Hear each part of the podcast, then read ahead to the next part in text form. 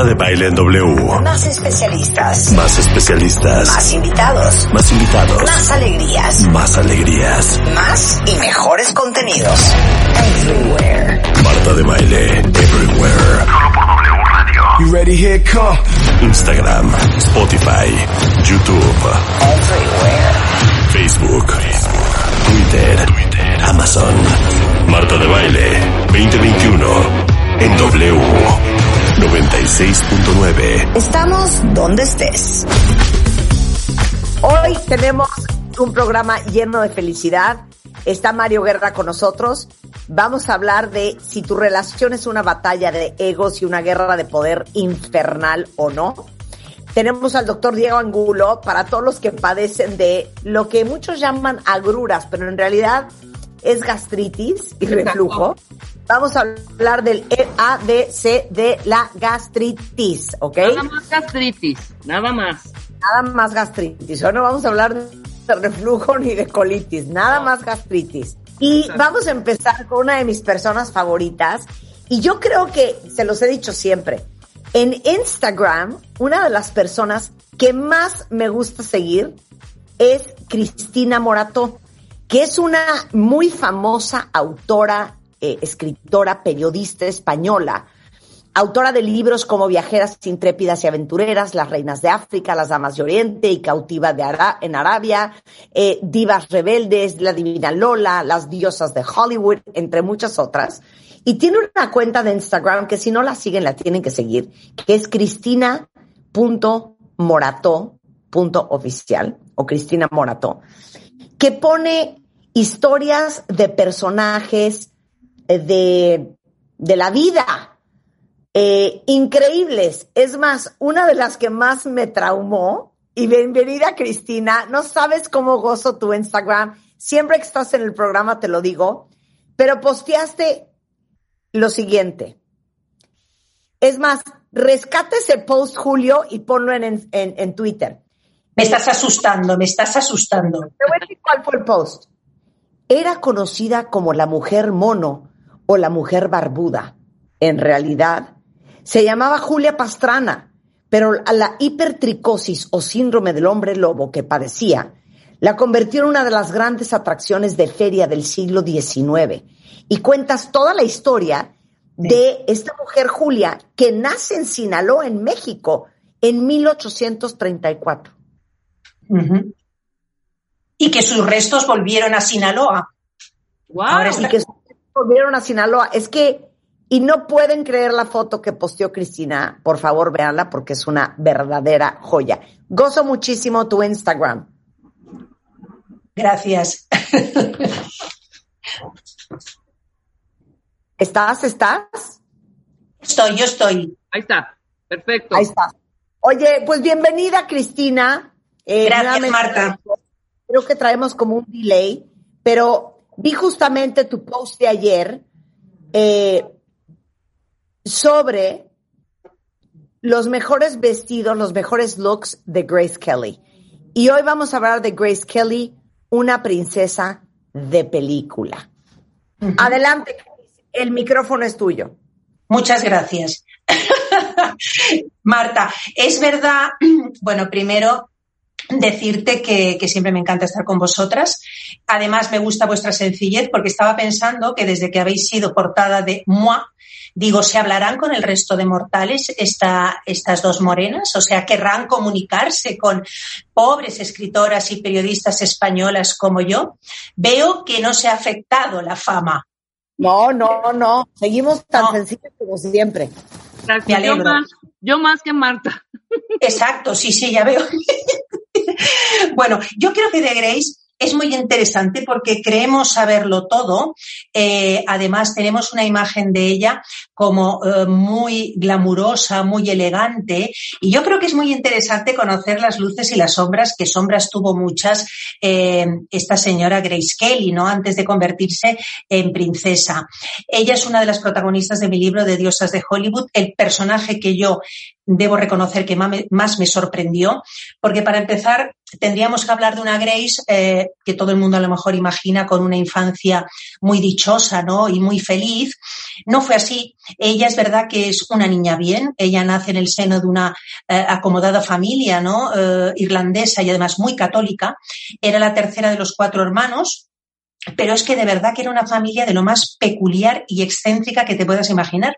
O sea, el padre, Jack Kelly, era un empresario de la construcción eh, millonario, un hombre hecho a sí mismo, le llamaban el rey del ladrillo y era además un deportista que ganó en tres ocasiones, bueno, fue campeón olímpico de remo, entonces era un héroe local, ¿no? Eh, un personaje ya bastante eh, peculiar. Y luego la madre, Margaret, era de origen alemán, también una mujer muy deportista, muy activa, era entrenadora de natación, pero claro, educa a sus hijos de una manera muy estricta, ¿no? Muy austera. Sí. Muy estricta. Los hijos, para que, para que entendáis cómo era la madre, ¿sabéis el apodo que, que tenía la madre? La llamaban la generala prusiana es decir, que sería una mujer de armas tomar. Eh, sin embargo, Grace se parecía mucho a su madre. Si veis imágenes de, de, la madre de Grace, de Margaret, son clavadas, es decir, rubia, esos ojos azul verdoso, muy atractiva. Pero el problema de Grace fue la relación siempre tirante, siempre fría que tuvo con un padre, un padre ausente que no la quería. Y cuando digo no la quería, es que no la reconocía nada es que el día que le, eh, que le, dieron el Oscar por la angustia de vivir, mira, aquí tengo la frase, es que a mí mi padre dice esto y de verdad que me muero. Los periodistas van a la casa de, de los señores Kelly que tenían en Pensilvania, eh, en Filadelfia, perdón, para preguntar si está orgulloso del Oscar de su hija. Y el señor Kelly responde, no puedo creerlo. Gracie ha ganado un Oscar. Sencillamente me parece imposible que ella haya podido conseguir algo. De todos mis hijos, pensé que ella sería la última que pudiera mantenerme en mi vejez. Vamos, un padre te dice esto. O sea, tú no estás no en... Es que te voy a decir que me trauma de que haya dicho eso un papá. Es fuerte. Que en los 50, o sea, como que no tenían conciencia los padres de lo que sabemos hoy sobre psicología infantil, sobre el impacto de tus palabras sobre tus hijos y que haya dicho eso de ella. Aparte, la razón por la cual queríamos hablar con Cristina y Grace Kelly es porque es una de las grandes divas de Hollywood con una historia impresionante eh, y a diferencia de muchas otras como Marilyn Monroe o Ava Gardner o Katherine Hepburn, Grace Kelly venía de una familia super nice, eh, de, de, la alta sociedad de los Estados Unidos, de Filadelfia, como dijiste ahorita. Sí. En esa época, dedicarte al cine era muy mal visto. No era de Claro. gente bien, ¿no? No Claro. era de gente bien. Bueno, entonces dijo el papá ese horror de la pobre. ese horror, ese horror. Y luego piensa que ella no lo, nunca le reconoció, pero cuando se hablaba de la infancia idílica de Grace, ¿no? En esa mansión que ellos tenían en Filadelfia, pues tú imagínate estar rodeada de unos hermanos fuertes, sanos, deportistas, muy competitivos. El padre además intentaba que siempre estuvieran compitiendo unos eh, eh, contra los otros. Ella odiaba el deporte. Entonces, eh, Grace de pequeña era una niña que vemos las fotografías y no te lo puedes creer. Era una niña miope, delgaducha, enfermiza, siempre estaba enferma la pobre o se resfriaba o tenía problemas de estómago y tuvo que soportar las burlas, las burlas constantes de sus hermanos. Eh, eh, entonces Grace que ahora la vemos como la gran belleza, eh, como la reina del glamour, pues fue una niña muy acomplejada por su físico hasta que al cumplir los 12 años, ese patito feo se convierte en el cisne. Y en un cisne que cuando llega a Nueva York, como ha dicho muy bien Marta, eh, ella primero hay que dejar claro que quiere ser actriz de teatro, no lo va a conseguir porque ella no tiene una voz potente, ella no es un animal de escena teatral y finalmente acabará en el cine, que como ha dicho muy bien Marta, cuando el padre además se entera que va a hacer eh, cine, para él es como si su hija fuera una prostituta, es decir, ir a Hollywood era ir al infierno, ¿no? Entonces es muy curioso porque a los 18 años ya vemos estas fotografías fotografías de ella que es un bellezón, o sea, era un estilazo. ¿Y qué ocurre a los 18 años? Pues que ella se va a Nueva York, quiere estudiar arte dramático, se independiza de sus padres. Eh, es verdad además eh, que ella se paga esos estudios, una parte de los estudios se los paga ella trabajando como modelo. Y mucha gente no sabe que este estilo que tenía Grace, que cuando ves en las películas dice, Dios mío, si lo de menos es como interpretaba, qué belleza, cómo se movía, eh, qué bien lucía los vestidos. Perdón, es que fue, antes que actriz fue modelo, Marta. Es que ella fue modelo y hay que destacar que entre los años 47 y 49, Grace Kelly es una de las modelos mejor pagadas en Nueva York. Eh, eh, su, su, su, imagen estaba como la de Marta de baile, ahora en México, pero luego ya cuando llegue a España, porque yo me haré representante de ella en el mundo, porque para eso represento a divas, entonces ah. estaba la foto como la de Marta de baile, la foto de Kelly en todas las fachadas de los rascacielos en Manhattan. Era un rostro muy conocido. Pero también anunciaba jabones, aspiradoras, planchas de ropa. Bueno, las fotografías que hay de ella en sus primeros anuncios son, bueno, ya luego los quiso destruir porque se avergonzaba, ¿no? Cuando llegó a ser princesa, pues hubiera quemado todos esos anuncios. Pero fue una mujer que se hizo a sí misma, era una rubia totalmente distinta a las demás, era seria, era trabajadora, pero también hay que decirlo, le encantaba el sexo y esa es la otra cara maravillosa de Grace Kelly. Espérate, pausa ahí porque quiero decirles una cosa. Ahora sí que, fun fact. Imagínense que esto es los 50. Imagínense ustedes cómo era la percepción de lo que debía ser una mujer respetable, que en la ciudad de Nueva York había un hotel que se llamaba el Barbizon. El Barbizon era un hotel de puras mujeres. O sea, si tú eras una mujer digna y respetable, tú no te quedabas en un hotel con hombres si eras soltera. Te quedabas en un hotel de puras mujeres. Wow. Hoteles. Claro. En ese hotel se quedaba Grace Kelly. Claro. Cuando venía a Nueva York. en ese hotel, claro. En ese hotel se quedaba Grace Kelly y en ese hotel había unas puertas correderas por que, sabes, eh, por la mañana eh, todo lucía con mucho esplendor y mucha pureza, y por la noche las chicas traían chicos a su habitación, bebían y se, y se montaban unas juergas que no veas. La verdad es que yo creo que Grace Kelly, a pesar de que su padre la, la puso en este internado creyendo que la podría controlar, a los 18 años era una mujer apasionada que tenía ganas de descubrir el sexo y lo descubrió prontísimo y sin ningún problema porque se pone a estudiar eh, arte dramático en la, bueno, en, en, la Escuela de Arte Dramático de Nueva York y, bueno, la primera persona con la que ella eh, mantiene relaciones sexuales es con uno de sus profesores, eh, un hombre, eh, Don Richardson, que, bueno, que, se enamoraron, de hecho, incluso llegó a presentárselo a sus padres. Es que Grace era una ingenua.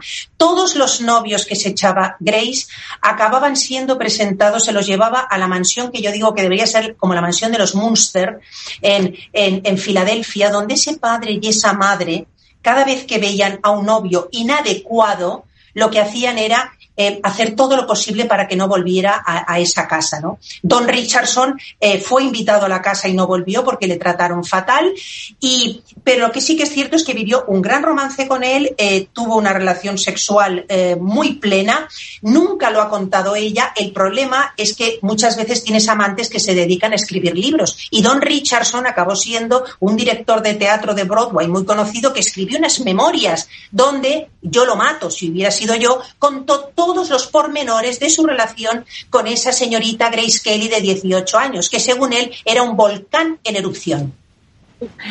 ¡Órala! ¡Órala! ¡Oh, órala! ¡Oh, órala! Pero es que vamos a ver, vamos a ver que tengo aquí la lista, vamos a ver. Venga.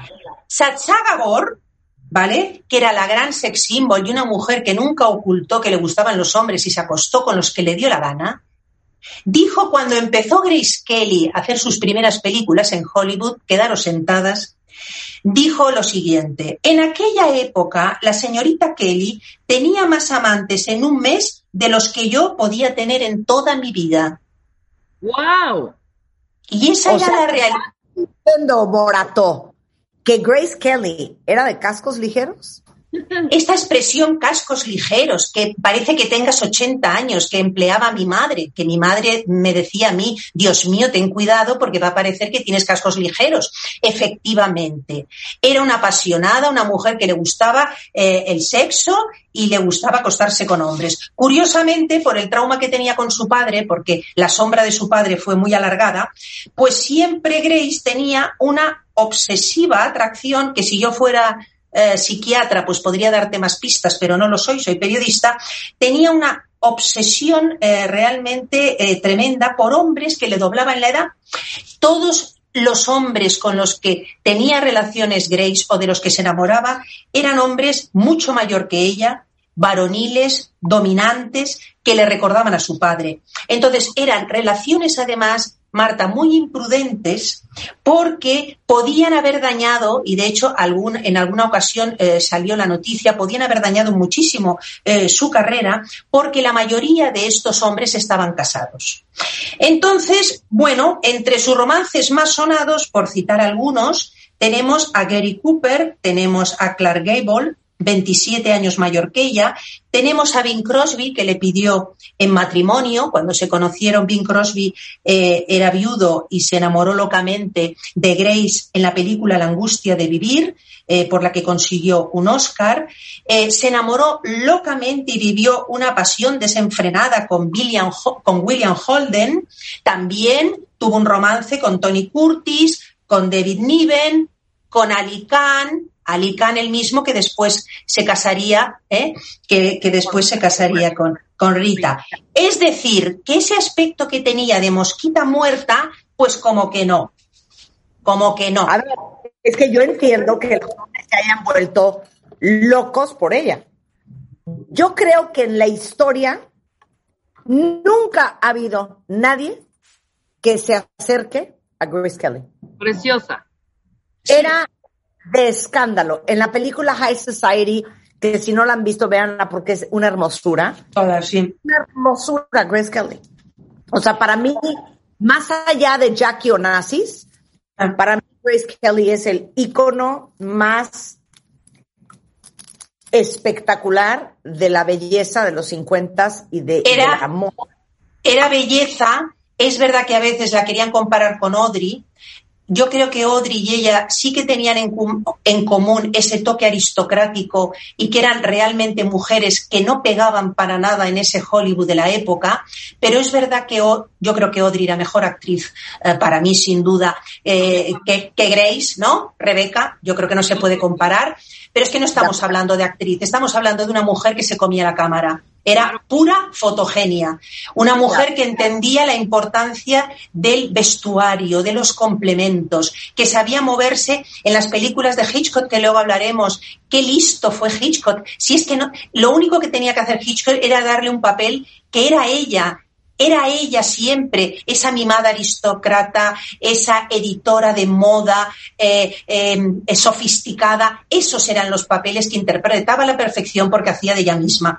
Pero te voy a contar un cotilleo que te va a hacer mucha gracia. Hablando de esta vida sexual tan intensa, es que estás comiendo delante mío y me estás dando un hambre. Eh, te quiero decir, Marta, que yo te juro, ahora no sé, ¿me puedes pasar este yogur que estás tomando?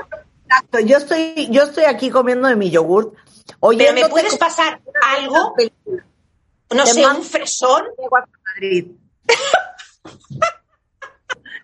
Oye, pero te cuento, espera. ¿Cuál es el cotilleo? Me fascina la palabra cotilleo. El cotillo que te cuento es que la madre de, de Grace, esta Margaret, esta generala prusiana, estaba tan escandalizada al ver que su hija se enamoraba de todos los galanes con los que trabajaba, porque es que se enamoraba de todos. Entonces, cuando eh, eh, actúa eh, por primera vez en una película en serio y se enamora locamente, porque ella se enamoraba locamente de Gary Cooper, piensa que Rebecca Gay Cooper tenía entonces 50 años y ella 19. O sea, pongamos las cosas en su sitio. No estamos hablando, ¿eh? no estamos hablando de los galanes mm, de 20 años, de 30. Estamos hablando de que estas actrices trabajaban y sus parteners eran ancianos, discúlpame, eran señores mayores que mantenían todavía eh, eh, ese aire varonil y, tal, pero que eran bastante mayores. Aún así, Gary Cooper y ella eh, mantuvieron una relación que llegó a la prensa, entonces fue genial porque la madre estaba tan escandalizada que a partir de ese momento, en todas las películas, cuando se enteraba que había un rodaje, mandaba a su, a su hija menor, Lisanne, para hacer de carabina. Entonces, o iba Lisanne o iba ella se presentaba en el rodaje la madre o la hija para controlar a Grace, para seguir a Grace, para no dejarla ni un momento sola con el galán de turno. O sea, una humillación porque la gente en los platos, imagínate, el equipo, el director, todo el reparto, cuando veían aparecer a la señora Margaret Kelly, ¿eh? que no pasaba desapercibida, ¿eh? la generala prusiana, se presentaba para controlar a su hija, ¿no? Entonces, es, muy fuerte, pero la señora Margaret Kelly es un personaje sobre el que yo tendría que escribir un libro, porque yo tendría que escribir un libro sobre las madres de las grandes diosas de Hollywood, porque te juro que hay cada una que es para analizarla psiquiátricamente. Ya hablaremos de la madre de Audrey, pero la madre de Margaret Kelly, pensar que cuando se compromete con Rainiero, ¿vale? Cuando Grace está intentando borrar todo su pasado como actriz y que no surjan romances que ha tenido, ¿sabéis lo que hizo la señora Kelly? Pues puso en evidencia públicamente a su hija concediendo una serie de entrevistas para un medio además eh, de, mucha, eh, de mucha difusión, donde no solo no solo contaba el periodista los recuerdos de infancia de Grace, sino que detallaba uno a una todas sus aventuras amorosas con una larga lista de sus famosos amantes y novios formales. Cuando Grace, cuando Grace fue al kiosco, porque lo cuentan así, que fue a un kiosco porque no se lo podía creer, y compró ese periódico y vio en portada los amores de mi hija por Margaret Kelly, no sé, yo creo que a, esa madre la matas, ¿no? Como mínimo. Claro. O sea, ¿le pagaron un paro siquiera a la señora? ¿Qué, dices, eh, Rebeca? Obviamente vendió todas esas fotos, obviamente. Vendió fotos, vendió la historia, eh, la hija para ella fue algo tremendo, lo, lo, consideró como una traición de su madre, pero es que, eh, es que era así, o sea, era una mujer tremenda. Luego cuando Grace, por ejemplo, eh, cuando Grace también viaja a, África, ¿no? Y, bueno, protagoniza esta, maravillosa película, ¿no? Eh, Mogambo, pues también la madre se entera que se ha enamorado, como no, locamente de Clark Gable. Vamos a ver, en aquella época, en la época de Mogambo, señoras y señores, Clark Gable tenía 52 años ¿vale? Y ella 22. Ava Gardner, que era muy divertida, decía, ¿vale? Le dijo y le dio el consejo a, Grace, le dijo, cariño, es muy mayor para ti, ya no se entera ni con quién sale. Y era verdad, porque en aquella época, en aquella época, Clark Gable le interesaba más la bebida que una jovencita como, como Grace Kelly. Sin embargo, Grace se encargó de dar el rumor y que, bueno, corriera el rumor de que habían vivido un apasionado romance en el corazón de África que nunca existió, en realidad. Oye, regresando del corte, Cristina, hablamos de Oleg Cassini. Sí. Y hablamos de Rainiero. ¿Y cómo acabamos sí. Grace Kelly, la princesa de Mónaco? Mamá sí. de Carlota de Mónaco, eh, de Alberto de Mónaco, y abuela de todos estos niños. Exacto. regresando Exacto. Suscríbete a Marta de Baile en YouTube.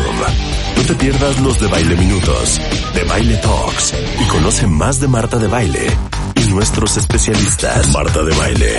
Everywhere. Everywhere.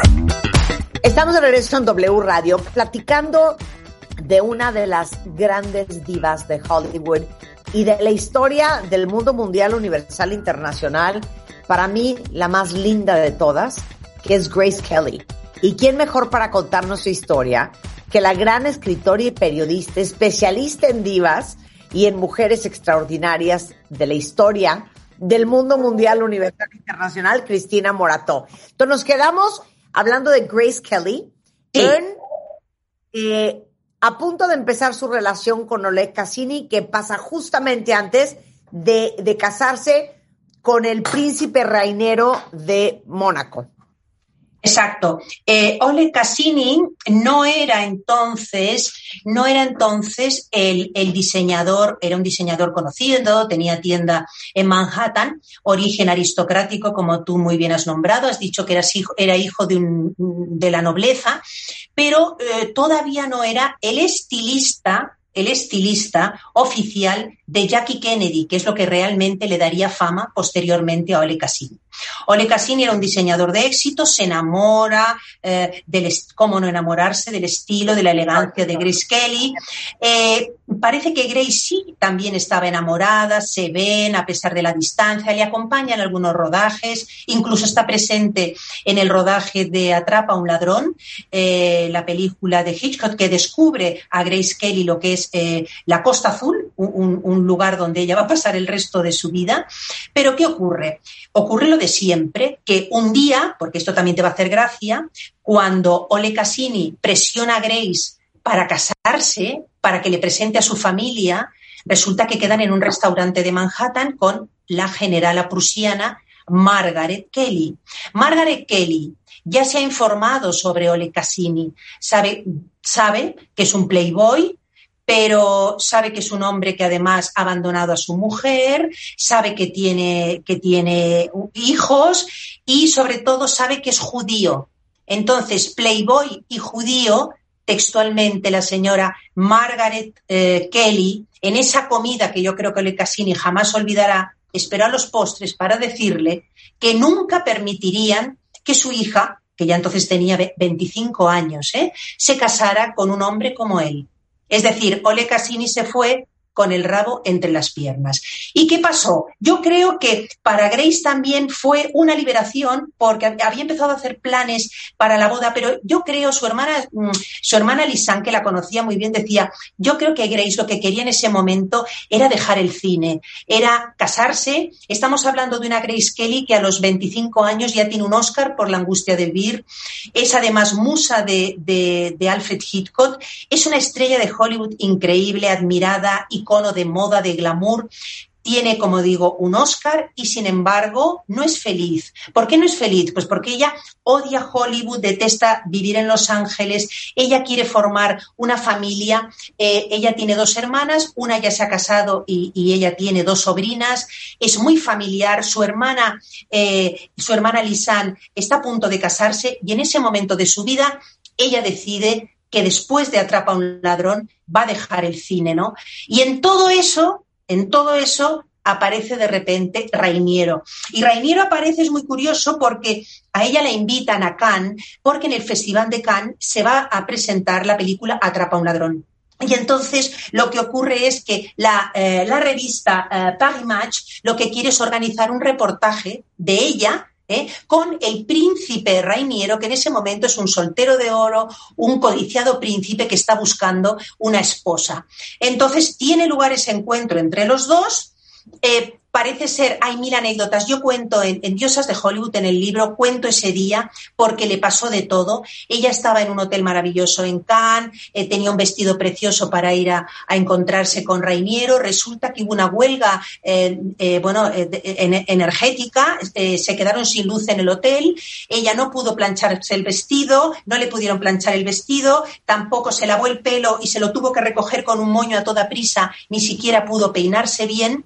Vamos, que se se presentó eh, eh, frente a Reiniero con un vestido, la verdad, que a día de hoy todavía llama la atención, floreado, que podéis verlo además en las imágenes, el pelo mojado recogido en un moño rollete, estaba guapa, pero digamos que no era el mejor estilismo para encontrarse con un príncipe, ¿no?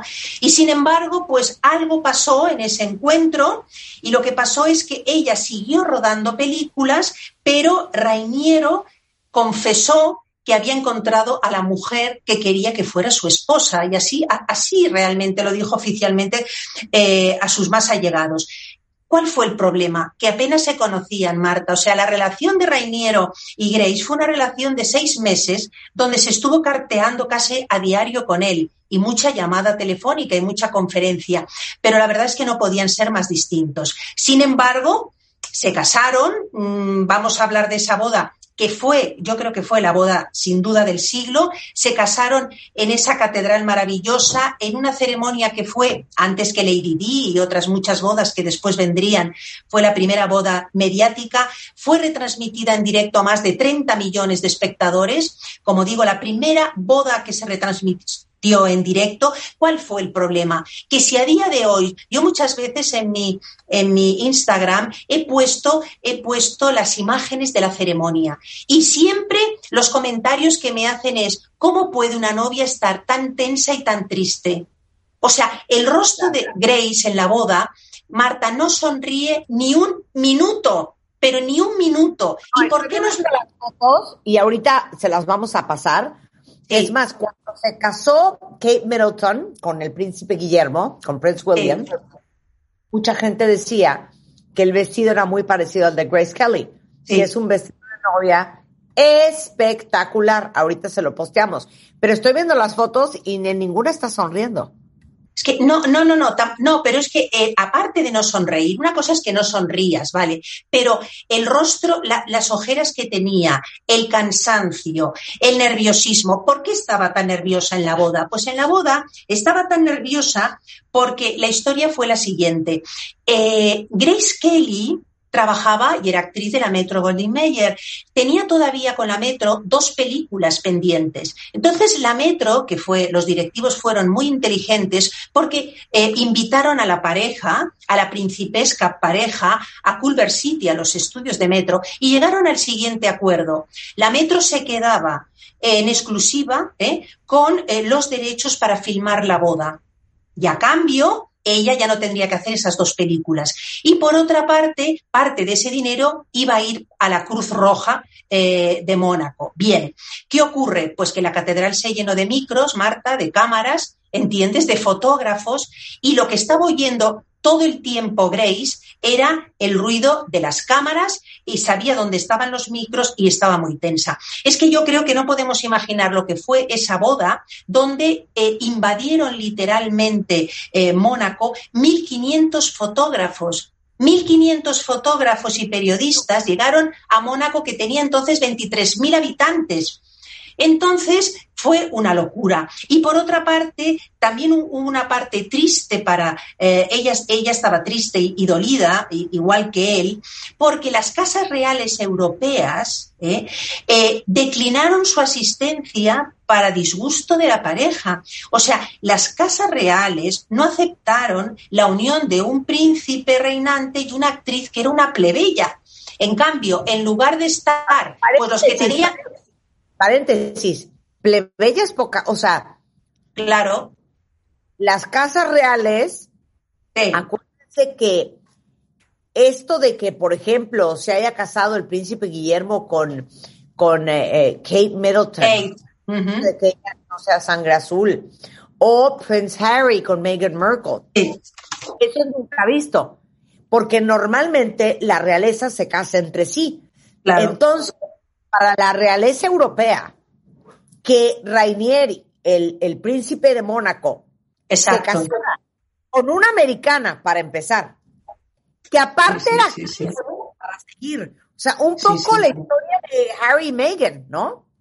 Sí, sí. Sí, pero sin embargo, pero sin embargo ves las fotos de los invitados y allí estaban Gary Grant, estaba Ava Gardner, estaba David Niven, estaban Gloria Swanson, estaba Onassis. Fue una boda más de celebrities y de famosos que una boda real, ¿no?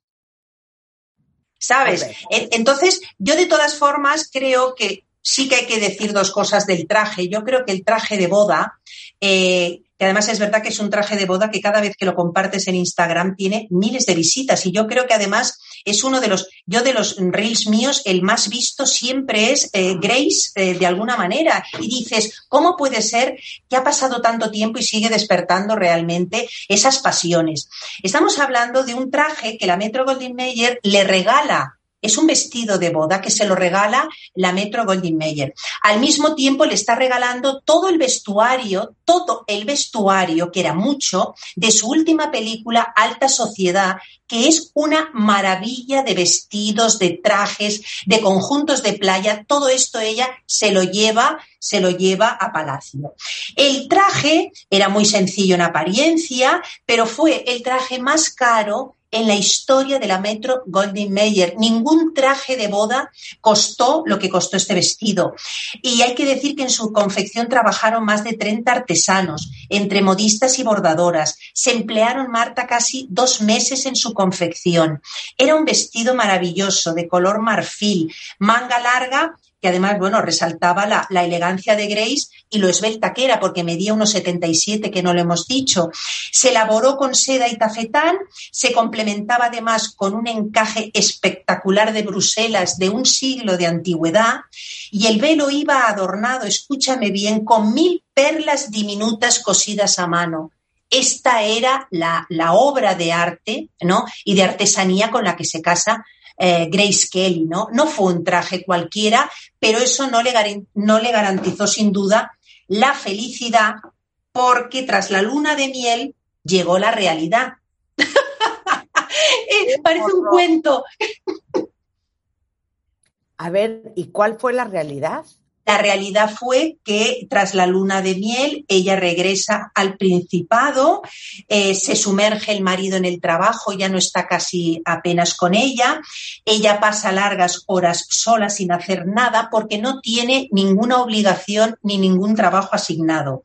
Viven además en los, en los aposentos del príncipe que no se habían reformado, eran unas habitaciones que, que los que las visitaban las describían como oscuras húmedas y tristes como un museo, o sea que debería ser un horror. No era un palacio reformado y lujoso.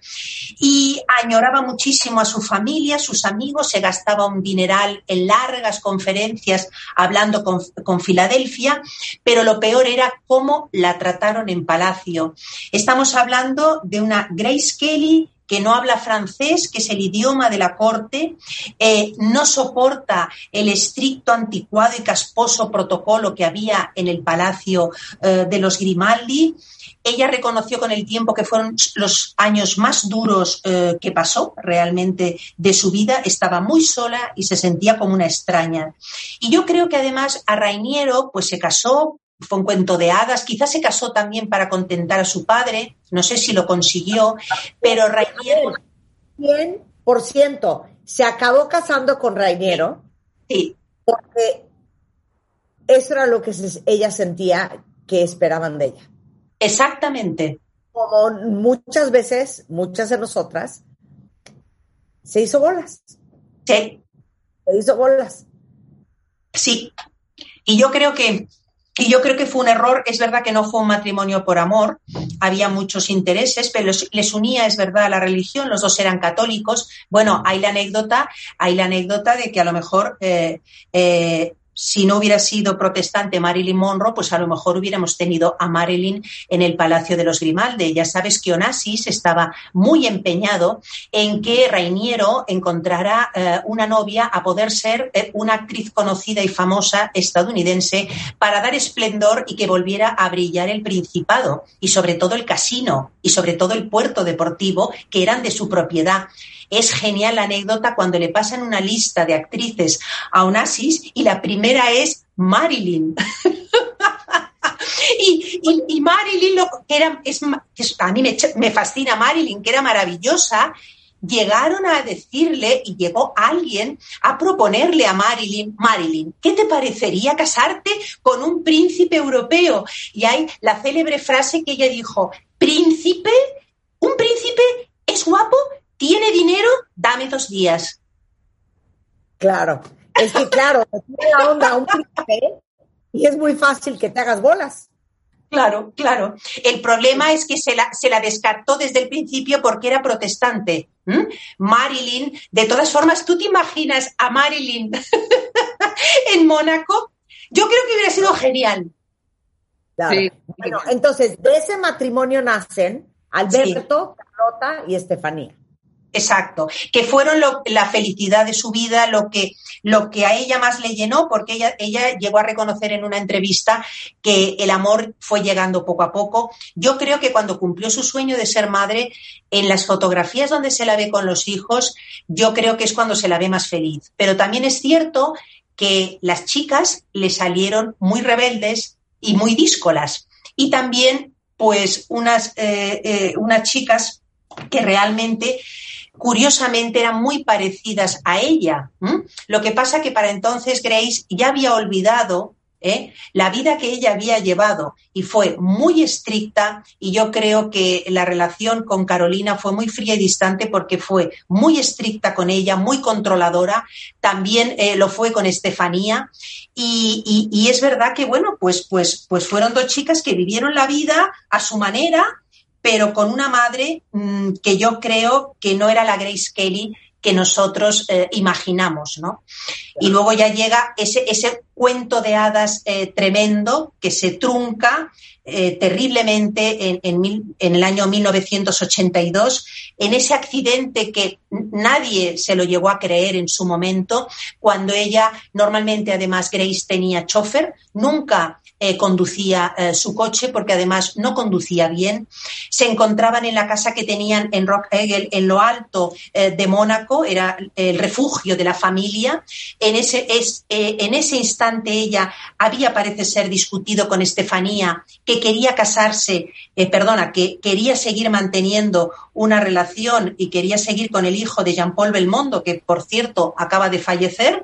La madre estaba totalmente, bueno, eh, horrorizada porque Estefanía quería dejar los estudios y dedicarse a lo que eran las carreras de coches, que es a lo que se dedicaba el hijo de Belmondo. Hubo una discusión ese fin de semana en la casa y por ese motivo Grace, por ese motivo, Grace quiso viajar en el coche sola con la hija, ¿no? Pero entonces, el, eh, bueno, se dice, o sea, la escena es la siguiente, seguramente, imagínense ustedes como hija, venir peleándote con tu mamá en el coche y, tu mamá se muere. Sí. Dice que venía manejando Estefanía. Dicen. No, sí, sí, que no, que Estefanía tenía un poquito drink y se cambió Grace. Pero bueno, son El punto es que chocan, se van como a un precipicio. Sí, 40 metros, eh, Marta, 40 metros dando vueltas. Y bueno, las trasladan al hospital. Estefanía sobre Kelly se muere. Sí, es curioso porque además eh, eh, te, voy a decir una cosa. Cuando, pasó, yo me acuerdo que la veíamos, pues ya Grace Kelly mayor. Sí. Tenía 52 años. 52 años, sí. Lo que pasa que yo creo que Grace eh, tuvo una etapa tuvo, e, ella habitualmente no bebía, sí que tuvo una etapa donde sí que bebía,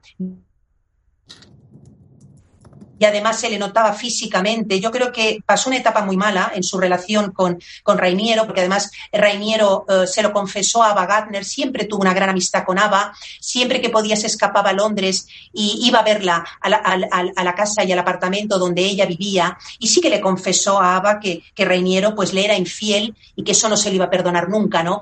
La verdad es que Sí, eh, había ese tema y luego por otra parte hubo una época que sí que bebía y se, le nota además en las imágenes, pero bueno, lo terrible en todo caso es decir que si Grace Kelly hubiera llevado puesto el cinturón de seguridad, hoy eh, estaría viva y hoy sería una anciana eh, quizás venerable y que disfrutaría de sus nietos. No llevaba, ninguna de las dos llevaban el cinturón de seguridad y después se dijo, ella era la que conducía, no era Estefanía, pero después y con el tiempo ya se dijo que si hubieran llevado el cinturón de seguridad, la madre hubiera salvado la vida, ¿no?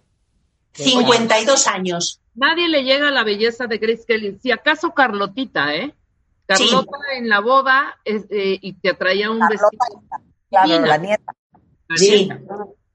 Ahora es muy, es muy curioso porque le hicieron una entrevista, me quedo con la frase aquí, le hicieron una entrevista dos meses antes del accidente a, Grace Kelly en el Palacio y una de las preguntas que, le hizo el periodista fue, eh, ¿cómo le gustaría ser recordada? Y le dice, le dice el periodista, ya sé que es muy pronto para decir esto, dos meses antes de la muerte. Y ella responde, me gustaría ser recordada por intentar hacer bien mi trabajo, por ser comprensiva y amable. Este es el resumen. No habla de cine, no habla de buena actriz, no habla de carrera.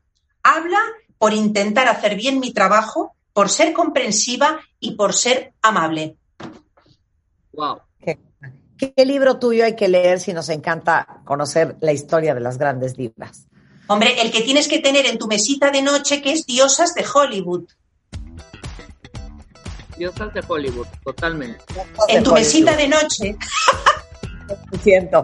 Es cristinamorato.com, Cristina Morato en Facebook, Cristina Morato Oficial en Instagram. Síganle, les va a encantar su cuenta. Un placer, como siempre, tenerte, amiga. Y mil gracias por contarnos la linda historia de Grace Kelly con este trágico final. Muchas gracias a vosotras. Nos vemos en el Barbizon. Ah, absolutamente.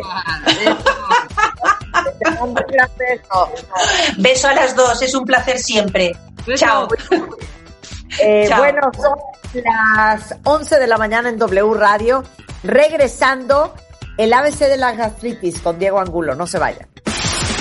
¿Olvidaste tu ID de cuenta viente? Ah, right. Recupéralo en martadebaile.com y participa en todas nuestras alegrías. Marta de Baile en W. Estamos. ¿Dónde estés? Estamos de regreso en W Radio, son las 11.10 de la mañana. Eh, la doctora Ana Paola de Cosío, que es endocrinóloga, pediatra, especialista en talla baja, del Centro de Crecimiento Secuoya, está con nosotros hoy, eh, porque ya saben que yo soy lo que se puede considerar chaparrita, 1.53.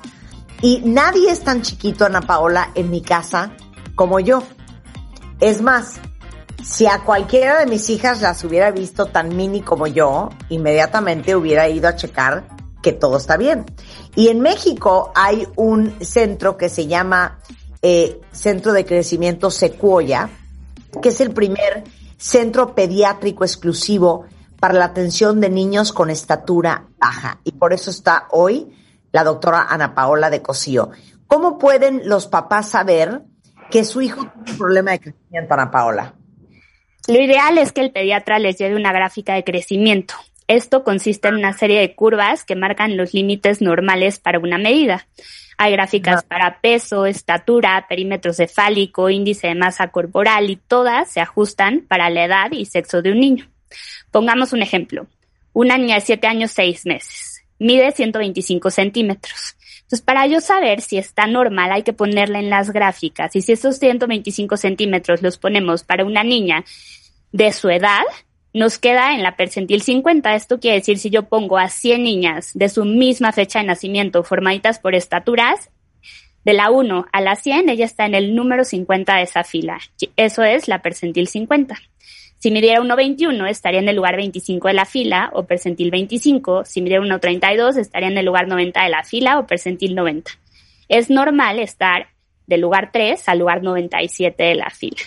Entonces, es bien importante que si sus niños son los más bajitos del salón, yo diría los tres primeros de la fila del salón, tienen que acudir a consulta. O sea, si en honores a la bandera tu hijo está hasta adelante, Exacto. hay que ¿no? Hay que checarlo. No siempre es algo malo porque los niños en un salón no tienen exactamente la misma fecha de nacimiento, pero bueno, por ahí pueden empezar los papás a darse cuenta. Es súper importante que les pidan a sus pediatras que lleven estas gráficas de crecimiento y otra herramienta es tener aplicaciones en su celular donde puedan ir siguiendo el crecimiento de sus hijos. Una muy buena es una que tiene el Boston Children's que se llama Charts, lo pueden tener en su celular y cada que los lleven a vacunar por una gripa, anotar ahí qué edad tenía con meses y su peso y su talla, para ir viendo gráficamente si el niño va bien. Sensacional. Ahora, ¿Por qué los niños no crecen correctamente? ¿Cuáles son como las razones principales? Hay que investigar de todo. Un niño que tiene un estado nutricional deficiente por desnutrición puede no crecer, pero aguas, también los niños que tienen sobrepeso u obesidad, no quiere decir que estén bien nutridos. Estos niños también pueden tener deficiencias de crecimiento o hacer crecimientos acelerados, primero ser los más altos del salón, pero terminar de crecer pronto. También hay que descartar anemia, problemas renales, hepáticos, acidosis tubular renal. Un niño que tiene una inmadurez en el riñón para regular la acidez de la sangre puede no crecer por este motivo. Problemas tiroideos y por supuesto hay que descartar deficiencia de hormona de crecimiento. Ok, ahora, eh, sé que además de los cambios físicos, esto también afecta obviamente la autoestima de los niños, eh, sentirte el más chaparrito, ¿no? O la más chaparrita. Sí, claro, definitivamente la talla baja pone a los niños en riesgo de sufrir estrés psicosocial, por estigmatización, bullying, aislamiento social, juvenalización, una talla baja, no solo afecta como el estado psicosocial del niño, también puede afectar a la familia haciéndolos sentirse culpables. Entonces es muy importante, pero también se sabe que un niño que eh, emocionalmente no está bien, no crece. Niños que han sufrido abuso, que son refugiados de guerra, son niños que pueden tener una herencia y una genética para tener una talla normal, pero no alcanzan su talla por estar sometidos a estrés emocional constante. Claro. Ahora, eh, preguntan aquí en Twitter, eh, ¿cuál es el límite de edad para poder atender los problemas de talla baja? Ok, esto es una pregunta muy frecuente y es súper importante que sepan que es un mito que los niños dejan de crecer a los 21 y las niñas a los 17. Entonces, tienen que venir en el primer momento que sospechen que el niño no está creciendo bien. No esperarse para ver si da posteriormente el estirón de crecimiento. ¿Por qué? Porque un niño que se aborda y se trata de manera temprana tiene muchas más posibilidades de alcanzar un crecimiento normal a que un niño si nos esperamos hasta que ya esté cerca de terminar su crecimiento. Una vez que un niño termina la pubertad, va a detener el crecimiento. Entonces, un adolescente con talla baja tiene poco tiempo para alcanzar una mejor estatura, mientras que un niño más pequeño tiene más tiempo de tratamiento. Así que... ¿Qué, resultados pueden esperar y, cómo se maneja en Secuoya? O sea, llego y ¿qué van a hacer a mi hijo? Primero hay que hacer un abordaje diagnóstico, hay que encontrar la causa. No es lo mismo un niño que no está creciendo porque está desnutrido a un niño que no está creciendo porque tiene un problema tiroideo. Entonces hay que encontrar la causa, dar el tratamiento en específico. Si el niño tiene deficiencia de hormona de crecimiento, se le va a suplementar con esta hormona pero en algunos casos, a pesar de tratar en específico la causa, el crecimiento perdido no se recupera y es necesario, además de dar el manejo específico, darles hormona de crecimiento para que puedan recuperar lo que ya han perdido. Claro. Eh, ok, pues a todas las mamás y papás eh, que estén preocupados por cómo están creciendo sus hijos, llévenlo lo antes posible para una evaluación oportuna, personalizada, Recuerden que hay una ventana de tiempo en la que se puede hacer algo y unos centímetros de más pueden repercutir para bien en muchos aspectos de la vida de sus hijos. Hablando del tema de la autoestima, ¿sabes cómo me duele? ¿Sabes cómo me duele, Rebeca? Que todo el día me estés presumiendo tu 1,80. 1,75 sin tacones, claro, 1,82 con tacones. Espero que hayas oído a Ana Paola, ¿eh? Bueno, Ana Paola eh, de Cosío es endocrinóloga pediatra, especialista en talla baja del Centro de Crecimiento Secuoya. Ahí les van los teléfonos. 55 56 87 61 18 centrosecuoya.com.mx en Facebook, en Twitter, este, igualmente Centro Secuoya. Muchas gracias, Ana Paola. Gracias, Marta placer tenerte acá. Gracias. Hasta luego, bonito día. Nos hubiesen habido dado el dinero. Diesen, diesen dado el dinero. Este mes, en Revista MOA, la amistad. Amistad, se dice amistad, Marta. Oh, este mes, en Revista MOA, la amistad. Marta de baile. Y porque ustedes lo pidieron, Rebeca Mangas. Las carcajadas. Las patadas. La chambeada. Cómo somos best friends y todo sobre la amistad y el arte de ser amigo en las buenas, en las malas. Y hasta en las peores, ¿eh? Además, las lecciones que te dejó tu ex y cómo agradecerle. Y la guía infalible para trabajar en esquema híbrido sin morir en el intento. MOA Septiembre, una edición para querer cambiar y valorar a los amigos. Vayan por la suya ya. Una revista de Marta de Baile. Son las 11.18 de la mañana. Aquí está el señor con que yo hablo todas las semanas y no es mi marido. Es mi gastroenterólogo. El doctor Diego Angulo es en the house, médico cirujano eh, gastroenterólogo por la UNAM, eh, su especialidad en endoscopía, certificado por el Consejo Mexicano de Gastroenterología y el Consejo Mexicano de Endoscopía Gastrointestinal, miembro de la American Gastroenterological Association y the American Society of Gastrointestinal Endoscopy. Qué bonito lo dije. ¿Cómo estás, Diego? Hola Marta, ¿cómo estás? Muy contento de estar contigo otra vez. Muy bien, ¿y tú? Oye, hemos hablado 86 veces del reflujo, hemos hablado 24 veces de la colitis, pero fíjate que nunca habíamos hablado de gastritis como Dios manda. Sí, y la verdad es de las cosas más frecuentes que llega al consultorio, que llega el paciente y dice, doctor, tengo gastritis, que eh, todo el mundo se autodiagnostica de gastritis. Sí, pero dime una cosa, ¿el- ¿la gastritis son las agruras? No, sí, no, sí. Pues mira, es, es, es que es una, es todo lo que viene siendo tema de ácido y de reflujo y demás, la verdad es que los síntomas son muy parecidos, Marta. Entre que te duele la boca del estómago, la agrura, que es la sensación de ardor en la boca del estómago, pues se presentan muy similar. Entonces, eh, eh, viene y se encuadra en, el, en, en las enfermedades ácidas. Ya, ahora, ok, explícale a todos con peras y manzanas. ¿Qué es la gastritis? La gastritis, en primera, es un término, la verdad es que lo usamos muy mal porque el término es a través de biopsias, o sea, el diagnóstico de gastritis solo se puede hacer a través de una biopsia, porque es la inflamación de la mucosa del estómago, o sea, de la cubierta del estómago con ciertas células, y entonces realmente el diagnóstico, lo, lo, el único que lo puede hacer es el patólogo. Pero para fines prácticos, la gastritis es la inflamación de la mucosa que se ocasiona por diferentes cosas, pero realmente el problema es que se lastima la cubierta del estómago por ciertos factores. Nosotros tenemos como, como factores de defensa en el cuerpo que nos protegen de los ácidos y de lo que comemos y de las medicinas que tomamos. Pero cuando esos agresores rebasan los protectores que tenemos naturalmente, es cuando se produce una gastritis, que se inflama el estómago y se lastima como una erosión en el estómago, Marta. Ya, a ver, ¿qué es gastritis aguda y qué es gastritis crónica? Ok, la gastritis, o sea, la verdad es que la, los médicos dividimos gastritis aguda, es la que se presenta de forma súbita, que generalmente es ocasionada por medicamentos, por estrés, por tabaco, por alcohol, y es una gastritis que generalmente es una gastritis erosiva.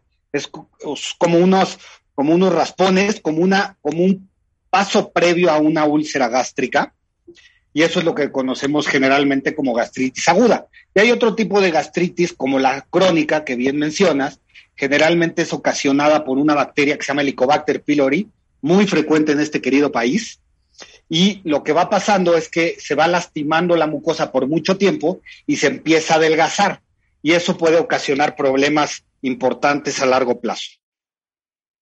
Ya, ahora, eh, vamos con gastritis erosiva. La, la, gastritis erosiva es como la más frecuente y, y o, ocasiona, puede llegar a ocasionar sangrados. El, el, paciente, como se lastima, como es una erosión, una herida en la mucosa del estómago, puede sangrar y el paciente puede tener vómitos con sangre o a veces evacuaciones negras, que nosotros lo conocemos como melena. y es, es muy característico que el paciente cuando sangra del estómago va al baño negro con un olor muy especial y eso hay que tener cuidado porque sí es un dato de alarma. Claro. A ver, voy a dar, voy a dar un caso. Que ya sabes que te gustan mis casos, Diego. Un día me metí un, eh, podrá haber sido un desinflamatorio o relajante muscular, desinflamatorio, ¿verdad? Me metí un desinflamatorio, cuentavientes, y cuatro horas después me desperté en un grito de dolor. Hagan de cuenta con dos antorchas pegadas en la espalda que me retorcía. Esto fue hace varios años, todavía no nos conocíamos, Diego. Acabé en urgencias del hospital inglés con una gastritis erosiva. Dime qué fue lo que pasó. Hoy en día yo creo que es la causa número uno de gastritis erosiva. En algún tiempo fue el, Helicobacter pylori, pero hoy en día, pues la verdad es que tenemos acceso a todos los desinflamatorios tan fácil que si nos duele la cabeza nos tomamos alguno de los desinflamatorios, como puede ser naproxeno, la misma aspirina, cualquier medicina para el dolor puede, es de lo que más lastima el estómago. Entonces tenemos que ser muy cuidadosos cuando lo tomamos. Y la verdad es que la gente lo toma como si fueran dulces gente que tiene dolores articulares, esto, y producen mucha gastritis, producen úlceras, y hay que tenerles mucho respeto. Que lo que te pasó a ti fue que te tomaste un analgésico que las, sin protegerte el estómago y se lastima y causa muchos síntomas de dolor abdominal. O sea, cuando tenemos que recurrir a estos, porque yo soy fan, como si fueran M&M's de todo lo que tengan naproxeno, soy fan. Soy fan del Febrax, punto, ¿no? Puedo echarme mi Febrax y después, paracetamol, ibuprofeno, aspirinas, todo eso. Podemos echarnos el, el, todos estos que dijo Marta, más todo lo demás, con alguna cosa como gastrilín para las agruras o cualquier cosa de estas, algo que para contener, o sea, al mismo tiempo puedo echarme el chocho para que nos des un poco de paz. No, claro, desde luego son una maravilla los chochos analgésicos, Rebeca, y, y pues hay que usarlos, pero pues con mucha cautela, en el sentido de que no repetirlos frecuentemente, dos, este, no tomarlo por, por periodos prolongados, dos, no tomarlos en ayunas, tratar de comer algo previamente, y si los dolores continúan, hay que atacar el porqué del dolor, no estarlo tape y tape con dolor, eh, con analgésicos, ¿no? Ahora, el dolor es como muy particular. Porque uno tiene malestar general. A ver, a ver, échate ese trompo a la uña. Por eso metemos febras, el hábito, porque tenemos malestar general, así se llama. Exacto. Pero sí hay que definir el dolor de la gastritis que muchas veces se confunde. Insisto, por creer que es una gastritis, Diego, corte A, puede ser hasta una oclusión intestinal, perdón, ¿eh? no, totalmente de acuerdo. La boca del estómago significan muchos padecimientos, no solo el ardor y la gastritis, ¿no? El dolor de la gastritis. Sí, totalmente. dice Manlio, el cardiólogo, que casi, casi si a veces te duele la boca del estómago puede ser un infarto. Exacto. Pues sí, porque el, dolor de infarto es una opresión en el pecho, puede ser un dolor en, la boca del estómago. Y sí, sí, los pacientes llegan a urgencias con con, con este dolor y se puede confundir entre infarto, vesícula, o sea, hay muchos padecimientos que se pueden confundir con gastritis. Y por eso yo siempre le pregunto cuando llega el paciente, doctor, tengo gastritis, y yo, pues, ¿para qué? ¿Para ti qué es gastritis? Cuéntame tus síntomas y yo te platicaré si puede ser gastritis o no, en vez de autodiagnosticarse, porque sí puede ser como oclusión intestinal, vesícula, puede ser una úlcera, que ya es un grado más de gastritis, puede ser infarto, puede ser reflujo, pueden ser muchas cosas. A ver, entonces, regresando del corte nos dices cuáles son los síntomas. De la gastritis verdadera, real, de verdad. Al volver con Diego Angulo, no se vayan.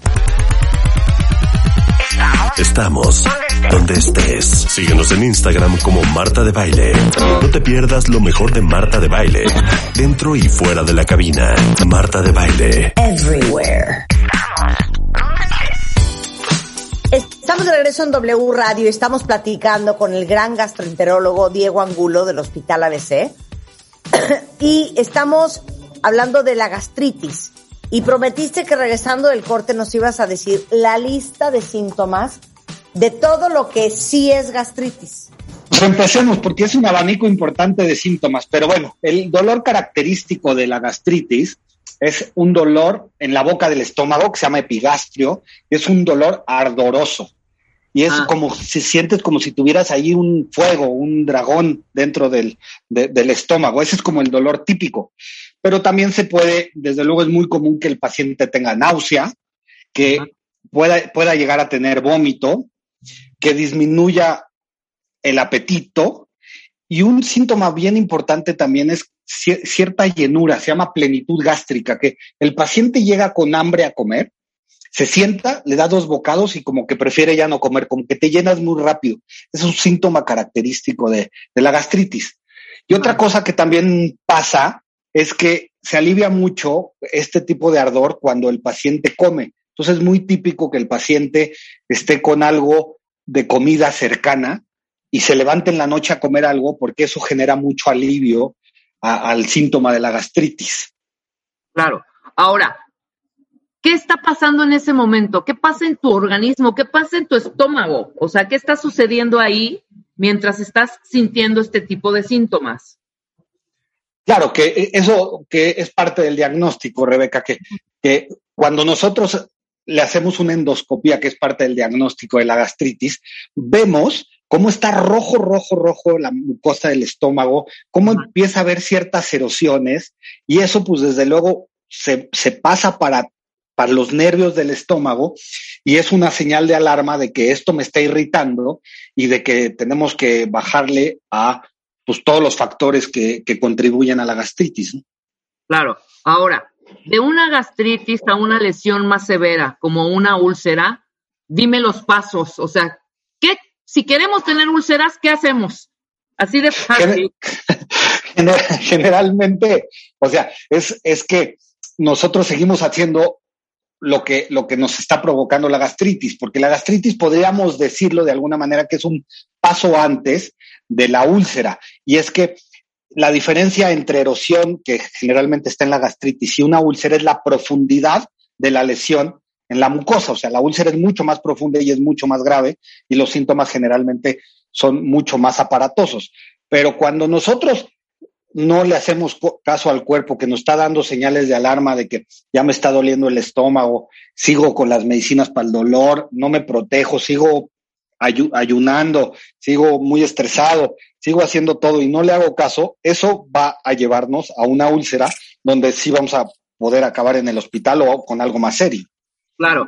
Oye, aquí en Cuenta 20 pregunta, y no es broma, que a él le recomendaron para que se curara de la gastritis, que tomara jugo de limón diario. Es verdad, ¿eh?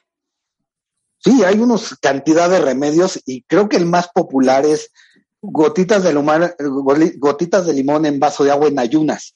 Ajá. Este, desde luego, pues no, no hay nada científicamente aprobado y no lo podemos recomendar porque sabemos que los cítricos pueden llegar a ser muy irritantes. Pero pues está el bicarbonato, está la sábila, está una cantidad de remedios naturales que pues la gente utiliza. El vinagre, pues, el vinagre, el vinagre. Sí, sí, el vinagre. O hasta eh, el vasito con leche durante mucho tiempo, o sea, tenías gastritis y te daba vaso con leche, que pues, ah, puede llegar a ser contraproducente, ¿no? Pero sí, sí hay una Claro. cantidad de remedios. Oye, a- a- Es que sí, todo el Bueno. mundo cree que la leche es como un calmante y relajante. No, también es un mito. La, le- la leche irrita, ¿no? La leche irrita y puede provocar mucho más eh, producción ¿Me de oyen? ¿Me ácido y oyen? puede... Te oímos perfecto, Marta. ah, Marta. no, que cuando a mí me dio la gastritis erosiva que acabé en el hospital, eh, obviamente en mi casa dije, ¿qué hago? Y de ignorante me metí medio bote de yogurt. Corte a urgencias Una del bomba. hospital. Una bomba. Exacto. Pues sí, porque puede estimular la producción de ácido y puede ser contraproducente y lastimar más el estómago y los síntomas se vuelven peor.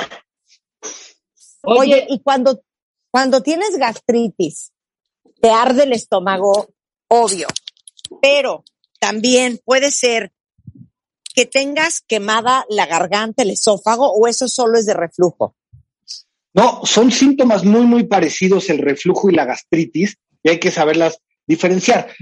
pero realmente el tratamiento es casi lo mismo porque el problema es lo que, lo que está produciendo el ácido en tu cuerpo. Entonces, para fines prácticos son dos enfermedades diferentes que los síntomas son muy parecidos, pero el tratamiento es, es igual, pero sí tienen complicaciones diferentes, por eso es importante diferenciarlas. Ok. ¿Qué alimentos y bebidas son prohibidas para alguien que padece de gastritis? Pues mira, en y, general, y, y Ah, parte dos, la forma en que comes y en que tomas te puede acabar produciendo que te dé una gastritis. Sí, sí, definitivamente sí. Es, los hábitos que tenemos en la vida pu- y es el primer paso del tratamiento. Pero sí, desde luego, los ayunos prolongados pueden producir lesiones en el estómago y ahora están de moda los ayunos y demás que pueden llegar a, a irritar y no se les recomienda a los pacientes que tengan este tipo de problemas. A ver, Dos, pausa, sí. pausa, pausa. Estos ayunos intermitentes que dejas de comer 12, 14, 16 horas. La- exactamente, los pacientes que tienen y tienen problemas gástricos de enfermedad ácido péptica pueden, ah, eh, pueden incrementarse los síntomas y lastimarse la mucosa. Sí. Ya. Ok, entonces sigue con tu lista. Bueno, desde luego, el alcohol es de los más irritantes que hay. O sea, la, la gastritis por alcohol es muy frecuente y sí es muy irritante. Y desde luego, todo lo que favorece mucho la producción de ácido, como chocolate, jitomate, cebolla, ajo, todos este tipo de, de alimentos favorecen la producción de ácido y además también, como hemos platicado en otros programas, favorecen el reflujo porque disminuyen la presión del esfínter. Entonces, son los de los alimentos que se recomienda abandonar. Desde luego el tabaco, el cigarro, muy importante. Ajá. ¿Por qué? Porque ¿Pero además por qué? disminuye. L- Justo te iba a decir, porque es muy interesante, disminuye mucho la cicatrización natural del, del cuerpo. Entonces, es más, cuando te operan, con cirugías plásticas, este, este tipo de cosas, te piden que dejes de fumar porque todos los efectos del tabaco y demás disminuyen la cicatrización. Entonces, el cuerpo va a tratar de arreglar el tema y el cigarro pues va a enlente- enlentecer mucho la, el, sanamiento de la mucosa. Ya, pero te voy a decir una cosa, ya esto, esto es fuera de mofa. No entiendo, Rebeca, cómo tú, que padeces del estómago, tomas alcohol. Yo No, yo- tomo alcohol y me escapo de morir, de morir. Yo ya expliqué un poco hace rato con uh, Diego que cuando a mí me quitaron la vesícula se me quitaron muchísimos padecimientos del estómago. Yo creo que mi vesícula no estaba funcionando tan al 100 que en el momento que se me quitó, que me la quitaron, adiós, no tengo ni un solo síntoma. Ahora, Sí, por eso. alcohol, Pero llevabas 52 años chupando como esponja, ¿de Pues qué hablas? Yo creo que eso, yo creo que eso provocó que la vesícula mermara un poco. Pero mí el alcohol cero, el, el alcohol cero me irrita. Te voy a decir lo que sí me parte el, el, el, el- el- me parte. Todos estos churritos, mamitas, teñites, el chilito, la, todo esta chatarra con chamoycitos y es, eso sí es fatal para mí. El alcohol, fíjate que no. El alcohol, nada. Fíjate, fíjate. Y yo al contrario, eso, eso no siento que me hace daño. Lo que me escapo de morir es el chocolate Mira, claro, el chocolate es súper irritante. y el alcohol, y el alcohol. Claro. Bueno, Diego, Sí, ¿qué más? Y es curioso porque la, la- la verdad es que cada gente es diferente y hay gente que le cae mal una cosa, otra cosa. Y en México, mira, pues la verdad es que en México tenemos una cantidad de cosas que nos pueden producir gastritis, todos los chilitos, todos los, lo que estaban platicando, que nos fascina ponerle, además de las papas que ya son muy condimentadas, nos gusta ponerle todavía más cosas para poner a prueba nuestra, nuestra naturaleza. Claro. Eh, entonces, pues, pues en México también las comidas muy condimentadas, muy grasosas, eso es un punto bien importante. La, la grasa en los alimentos, toda la co- comida más condimentada y grasosa, disminuye mucho la- el, el movimiento del estómago. Entonces, eh, la grasa queda mucho más tiempo en el estómago y puede lastimar más el, el estómago, ¿no? Claro. Ajá, que por- Claro. Oye, aquí ¿Qué? dice una cuentaviente, un tío mío tenía gastritis durante casi un año estuvo tomando ibuprofeno de 600 porque evidentemente, como se sentía mal, cuando hizo del baño con sangre volvió al doctor y ya tenía avanzado cáncer en el intestino. No.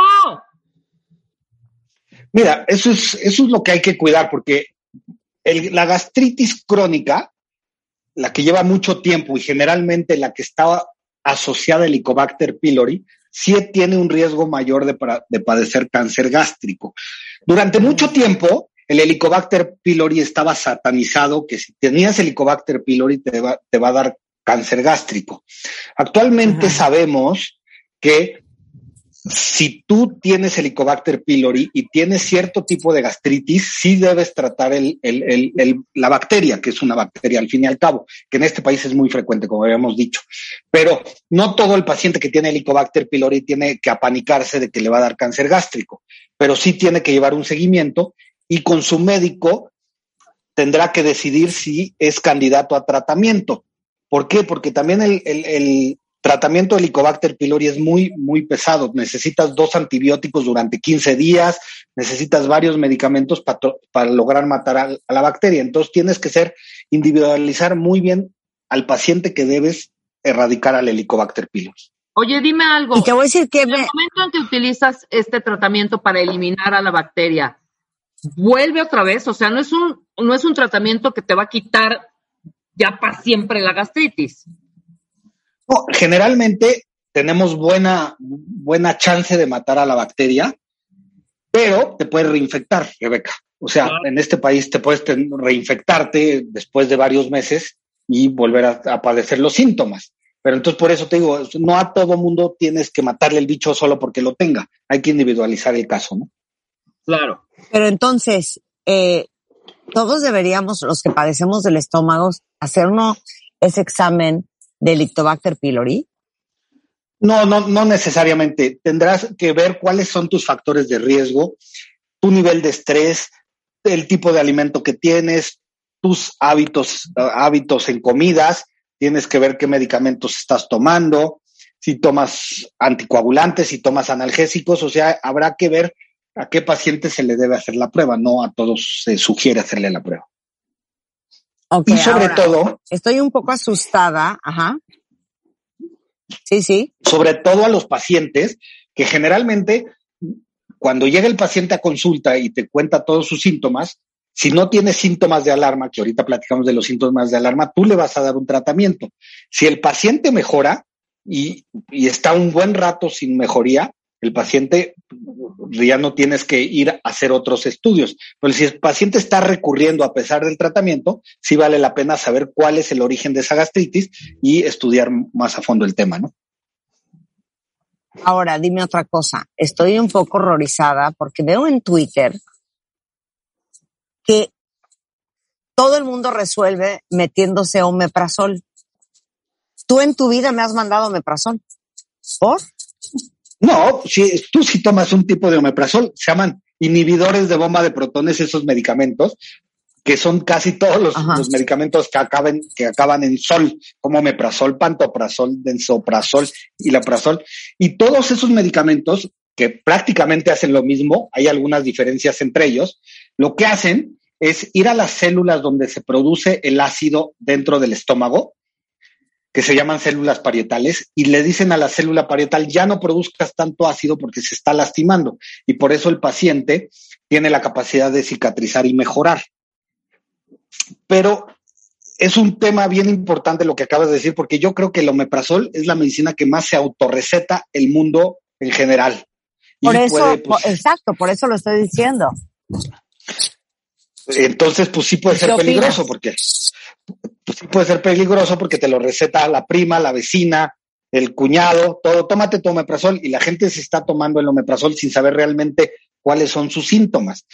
Desde luego, el omeprazol es una maravilla porque cambió claramente la evolución de la enfermedad y ya cada vez vemos menos úlceras en los hospitales porque la gente toma omeprazol, pero tampoco lo pueden tomar después de 15 días, una semana y a ver qué pasa, ¿no? O sea, hay que ser conscientes de lo que estás uno haciendo. Por eso, pero ¿cuál es el riesgo de que te que lleves un año resolviendo el problema a puro omeprazol? porque hay que saber la causa y tratar de eliminar los factores de riesgo que te están produ- produciendo, produciendo la ga- el, el- el tema, la gastritis, el reflujo o lo que sea, para, porque tampoco son medicamentos que vas a tomar toda la vida. Claro. Claro. A ver, pero entonces dime una cosa. ¿Cuáles, y si existen riesgos secundarios de vivirte la vida resolviendo la gastritis con puras pastillas? Porque me imagino Claro. que esas pastillas también han de tener efectos secundarios de otras cosas. Totalmente, los medicamentos arreglan una cosa y pueden llegar a descomponer otra y hay que ser muy cuidadosos Esa, y con el descomponen tema de otra. medicamentos. Totalmente, y, y el omeprazol y este tipo de cosas pueden ocultar ciertos, ciertos síntomas de cosas más graves y siempre pues hablamos del, del cáncer gástrico, del cáncer de esófago. Entonces, la gente que los tiene que tomar por mucho tiempo, por ciertas ocasiones, es mejor estar estudiado para saber que lo puede tomar. Y sí, los inhibidores de bomba de protones tienen efectos adversos, como todos los medicamentos. Se ha hablado de ellos de, ¿Tipo? de diarreas, diarreas, osteoporosis, Ajá. algunos tipos de, algunos tipos de neumonías por ciertas bacterias, pero realmente eh, los, estos tienen pocos efectos adversos, pero no hay que minimizarlos, ¿no? Claro. Ahora, dime otra cosa. Eh, ¿Cuándo es un serio problema la gastritis? ¿Cuáles son los síntomas? ¿Cuándo hay que Generalmente los- preocuparse de verdad? Están los síntomas de alarma claramente, Marta, que son pérdida de peso sin explicación, de repente pierdes peso, eh, sangrado, muy importante, ahí sí es muy importante acudir al médico y generalmente se va a presentar el sangrado de dos formas. Una es que vomite sangre, dos es lo que platicábamos, melena, que la melena es sangre digerida, el paciente va con evacuaciones negras y muy fétidas, muy olorosas. Eso habla de que ya hay un problema mayor dentro del estómago y hay que estudiarlo. Y la otra, ops- la otra claramente es que estés tratando una gastritis con estos inhibidores de bomba de protones que son muy eficientes y que no vayas mejor. Eso es un dato que algo está pasando que no va bien y hay que estudiarlo. Ok. Bueno, el doctor Diego Angulo, por si alguien ocupa, está en la Ciudad de México, en el hospital ABC. ¿Nos das los datos de tu consultorio, Diego? Mucho gusto, Marta. Está- hay, hay dos ABCs, hay, hay uno en Santa Fe y otro en Observatorio. El teléfono es el mismo, es 55 52 72 49 19. 5272-4919. Eh, redes sociales, Diego. Sí, está en mi Twitter, que es Angulo 10 de Diego. Ahí me encuentran y con mucho gusto puedo resolver este, preguntas y, y ver si es necesario que acudan a un médico, lo que necesiten, por ahí me encuentran. Muchas gracias, Diego. Diego Angulo, gastroenterólogo, especialista en endoscopía. Muchísimas gracias por estar con nosotros. Nos vemos pronto, my friend. Te hablo al rato. Sí. Sí. Bye. Esto les va a interesar, cuentavientes, eh, todas las que cada mes sufren del síndrome premenstrual. Para los y las que no saben bien, antes de cada periodo, la mayoría de las mujeres tenemos al menos un síntoma del síndrome premenstrual. Y los más comunes son cólicos, dolor de cabeza, retención de líquidos, pero hay muchos más.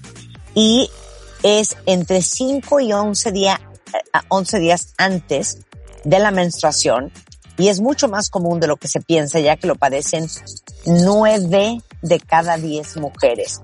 La buena noticia es que existe algo que nos ayuda a aliviarlo y se llama, de la cual soy fan, Analgenfem, que es un analgésico, pero también es antiinflamatorio y tiene una acción diurética muy suave, especialmente para aliviar los síntomas del síndrome premenstrual. La fórmula, que es una triple acción, ayuda a la inflamación, ayuda con el dolor y también te ayuda a no retener tantos líquidos desde que se presentan los primeros síntomas. No necesitan receta médica, lo pueden encontrar en cualquier farmacia y se llama Analgenfem para que pasen esos días como si nada. Eh, con esto hacemos una pausa, regresando Mario Guerres en la house, en su pareja. Hay una lucha de egos horrenda, de eso vamos a hablar. No se vayan. Marta de Baile, solo, por W Radio. 96.9. Mario Guerres en la house. Mario querido, la lucha de egos. Uy. La lucha de egos, Marta, Rebe, ¿cómo están? Pues sí, andamos en esto de la lucha de egos y cómo cuántos cuentavientes no están en su relación en un combate. Ya, ya, ya del amor ni hablamos. Ya hablamos de un combate a ver quién gana, a ver quién tiene la razón, este, quién, quién puede más, quién, quién manda, quién, quién es el que gobierna, quién, quién es el oye, que ¿quién impone. aguanta más? ¿Quién aguanta, aguanta más, más? sin hablarle al otro? Ay, Ándale. Todo eso, todo eso, bueno. Pero, pero hay que ver, si estamos preguntándonos si tu relación es ya una batalla de egos, ¿qué es el ego? Bueno, el ego es lo que creemos que somos. Por eso recordarán ustedes una frase cuando las parejas se pelean, uno le dice al otro, pues ¿quién te crees que eres? Exactamente, ¿quién te crees que eres? Eso es el ego. El ego es lo que tú crees que, que eres. Digamos que es la identidad reconocible por cada persona, por sí misma, y la parte que se encarga de interactuar con la realidad. Está bien, todos tenemos un ego, o sea, eso no, es inevitable, no es malo. De hecho, tener un ego fuerte, es decir, tener un fuerte sentido de identidad, no solamente es sano, sino es necesario para tener una buena relación, para tener una vida propia, para tener una relación satisfactoria. Ahora, el problema viene cuando el ego está distorsionado, particularmente cuando el ego está inflado de alguna manera, o cuando está lastimado y se esconde. Un ego inflado quiere aplastar, un ego lastimado se quiere esconder. Entonces, eh, pero se esconde, pero se defiende. Entonces el problema está en que si nuestro ego no está bien equilibrado, evidentemente, si la otra persona tampoco lo tiene muy en su lugar, pues va a haber una guerra de egos, ¿no? ¿Qué pasa cuando esto sucede? Bueno, primero, hay egos que te hacen creer o que eres inherentemente bueno, o hay egos que te hacen creer que siempre tienes la razón, o hay egos que te hacen creer que eres más listo que el resto del mundo. Hay egos que te hacen creer que todos los que te rodean son unos imbéciles. Es, el ego es como esta vocecita de pronto que nos dicta cómo es la realidad. Y es el que te dice, no dejes que te hablen así, ya te está queriendo ver la cara, se te está saliendo del guacal, dale un estate quieto para que se aplaque, aplácalo, ponlo en su lugar, en su lugar, ¿no? Porque como el ego dice que tú tienes tu lugar, que es privilegiado, el lugar de los otros debe ser un lugar de servidumbre en un momento dado. Entonces, esto, esta lucha de egos, estas vocecillas que nos vienen ahí, pues nos hacen actuar de muchas maneras. Ahora, no siempre el ego inflado es un ego producto del narcisismo. A veces el ego inflado es un ego lastimado que se comporta de maneras muy defensivas. Por ejemplo, o sea, sobrecompensas. sobrecompe- claro, claro, como te duele, tratas de ponerte hacia afuera grandote para que el otro no se te acerque. Un ego lastimado es un ego vulnerable y todo le duele, todo le enoja, todo le afecta porque quiere que el mundo se acomode a él y él no tiene por qué acomodarse al mundo. Digamos que es un ego rígido que se rehúsa a la adaptación. Por eso es tan reactivo, por eso es tan intolerante con los otros o con quienes piensan distinto. Es como si hubiera, como dice Marta, esta, esta sobrecompensación, es como si hubiera una necesidad de cobrar relevancia y obtener respeto, porque precisamente internamente la persona se siente irrelevante y se siente no digna de ser respetada. Por eso hacia afuera lo quiere hacer ver todo grandote, a mí no me hablas así, yo soy la persona importante y tú no eres nadie. Volvemos al punto, ¿tú quién te crees que eres para hablarme así? Bueno, eso, todo eso no es más que reflejo de un intento de demostrar lo opuesto a lo que realmente por dentro se está, se está sintiendo. Ahora, ¿cómo se lastima el ego? ¿Por qué el ego actúa así? ¿Por qué no está balanceadito? ¿Qué pasó? Bueno, el ego se va formando desde la infancia.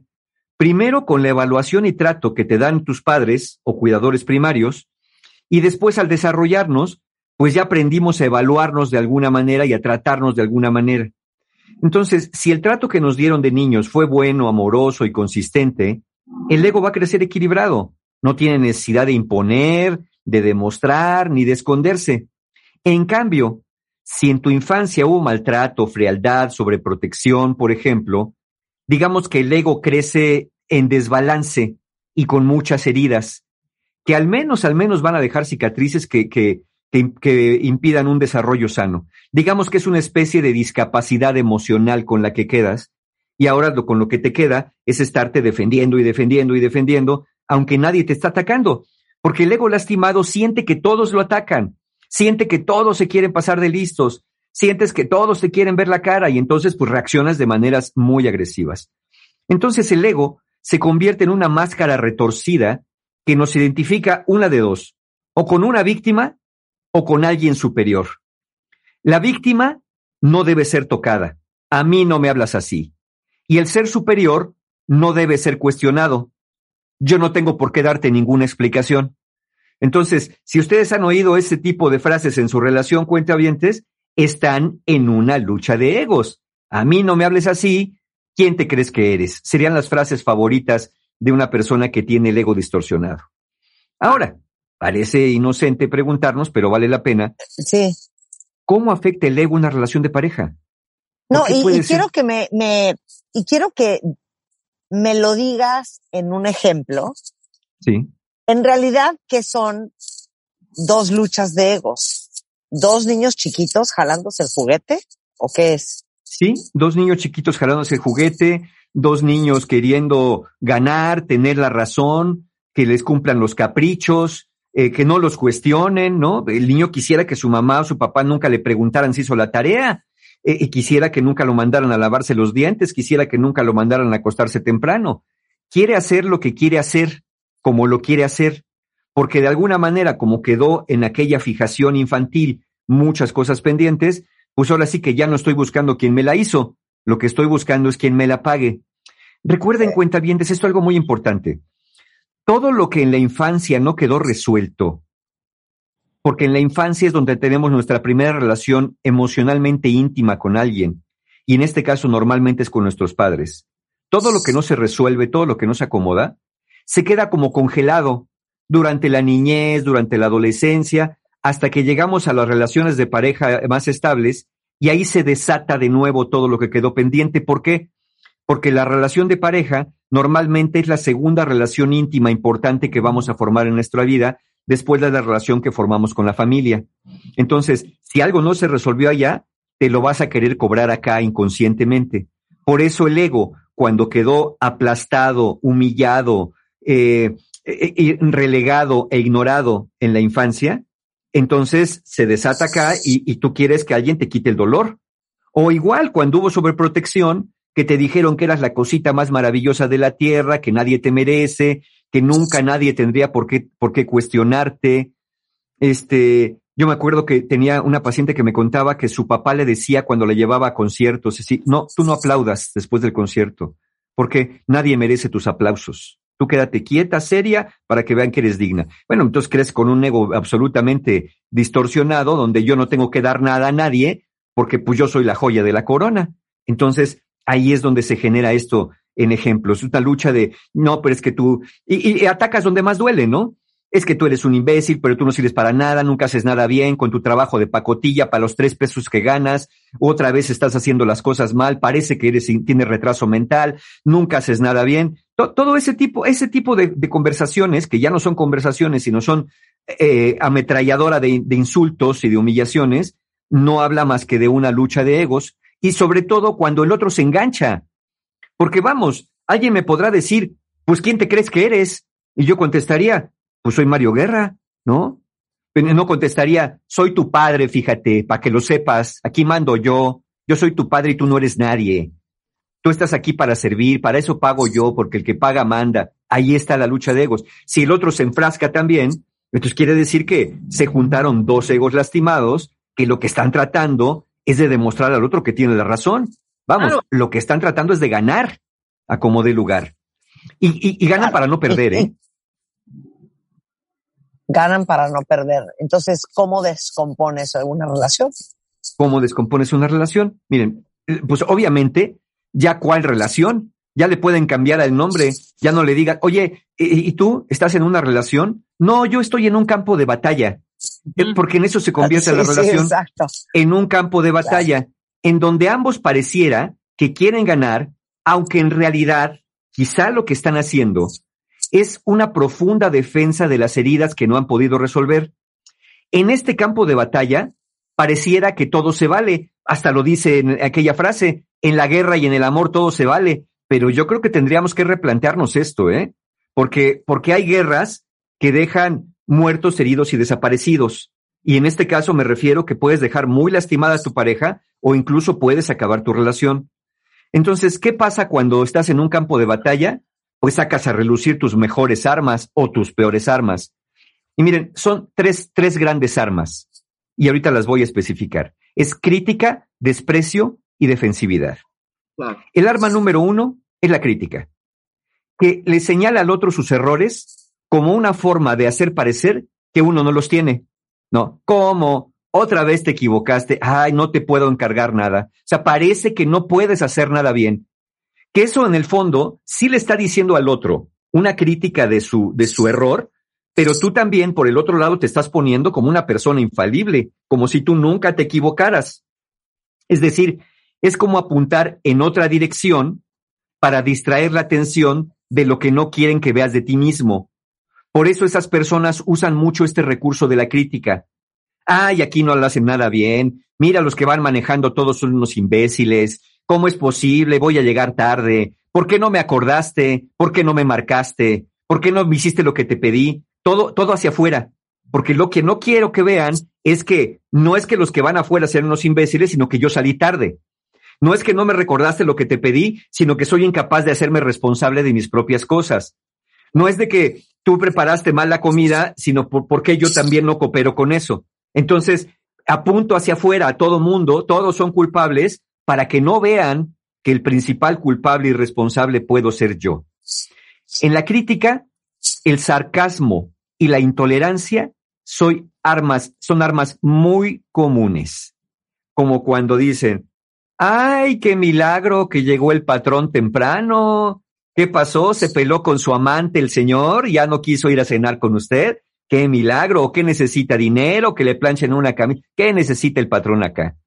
O el sarcasmo de, ay, ay, ay, se ofendió la señorita, seguramente es de la generación de cristal, no se le puede decir nada. O sea, todo ese tipo de comentarios sarcásticos lo que hacen es, miren hacia afuera, lo que estaría diciendo es, miren hacia afuera, no me vean a mí, miren hacia afuera, todos son malos, yo soy bueno, a mí no me critiquen. Con la crítica constante, cuentavientes, se manda un mensaje continuo de no te quiero. Ese es el mensaje que están mandando cuando utilicen esta arma en la lucha de egos. Esa es la crítica. Luego viene otra peor, peor que la crítica, sí, el desprecio. Es un intento del ego propio, como se sabe pequeño por dentro, es un intento de empequeñecer a los demás, para que más o menos me sienta yo a la altura. Fíjense qué macabro. En lugar de yo pensar cómo puedo sentirme mejor conmigo mismo y hacer cosas para sentirme mejor, en lo que ocupo mi tiempo, sobre todo con las personas que quiero, es en empequeñecerlas, en humillarlas, en despreciarlas, para tratar de rebajarlas a la altura que creo tener, que nunca reconozco abiertamente, pero que yo en el fondo siento que tengo. Entonces, e- e- es, es probable que la persona desprecie, así como haciendo burlas de, ay, ay, ay, ay, vas a tu trabajo de pacotilla para los tres pesos que te pagan. Ay, ay, ay, de todo te ofendes, ay, como si fueras tan importante. Ubícate, ubícate, no eres nadie en esta vida. Así que. Ay, qué yo- horror, yo- Mario. yo- así lo dicen. Yo estudié, yo estudié, no soy un mantenido, no soy una cualquiera, yo sí sé cosas, yo soy de la familia de la más alta alcurnia social, ven- vengo desde las más altas planicies de la Suiza contemporánea y tú naciste en una chinampa. Bueno, así pretenden las personas que están enfermas de este ego humillar al otro con su origen, con su familia, con su trabajo, con la escuela, con lo que hicieron, con lo que no hicieron. Bueno, hasta si no les encuentras, les desentierras errores del pasado. Acuérdate cómo te pusiste en la boda, si eres un borrachín de arder, ¿no? Eh, Oye, se casaron hace 30 años, sí, pero no se me olvida. Entonces, este desprecio es muy tentador. Anular o minimizar al otro. Pero acuérdense, cuentavientes, no importa cuándo pre- cuánto pretendas humillar a otra persona, aunque lo logres, a ti no te hace crecer, te hace sentir como que te haces más grande, pero realmente no te hace crecer y te mantiene con el ego disminuido y por ende sumamente vulnerable y por ende sumamente defensivo. Y es por eso que estás todo el tiempo en esta batalla pretendiendo demostrar. El desprecio es un ataque directo a la persona que lastima profundamente y obviamente ya no solamente daña tu relación, sino daña la autoestima de la persona que tienes enfrente. Quien es, y, y acuérdense de esto, ¿eh? Quien es objeto de desprecio es objeto de maltrato constante. El desprecio es una forma de maltrato. Es una idea de superioridad moral la que gobierna en este caso, ¿no? Yo soy una persona importante, tú no eres nadie, al menos no eres nadie para cuestionarme a mí. Al menos no eres nadie para hablarme, me tienes que hablar casi casi de usted, porque yo soy más importante que tú. Y con la crítica constante, el mensaje que se manda es no te quiero, bueno, con el desprecio, el mensaje que se manda es tú no vales nada para mí. Eh, y si una persona tiene bien puesta la autoestima, no le va a afectar el que tú pretendas humillar, pero sí te puede decir, ¿sabes qué? Así no, ¿eh?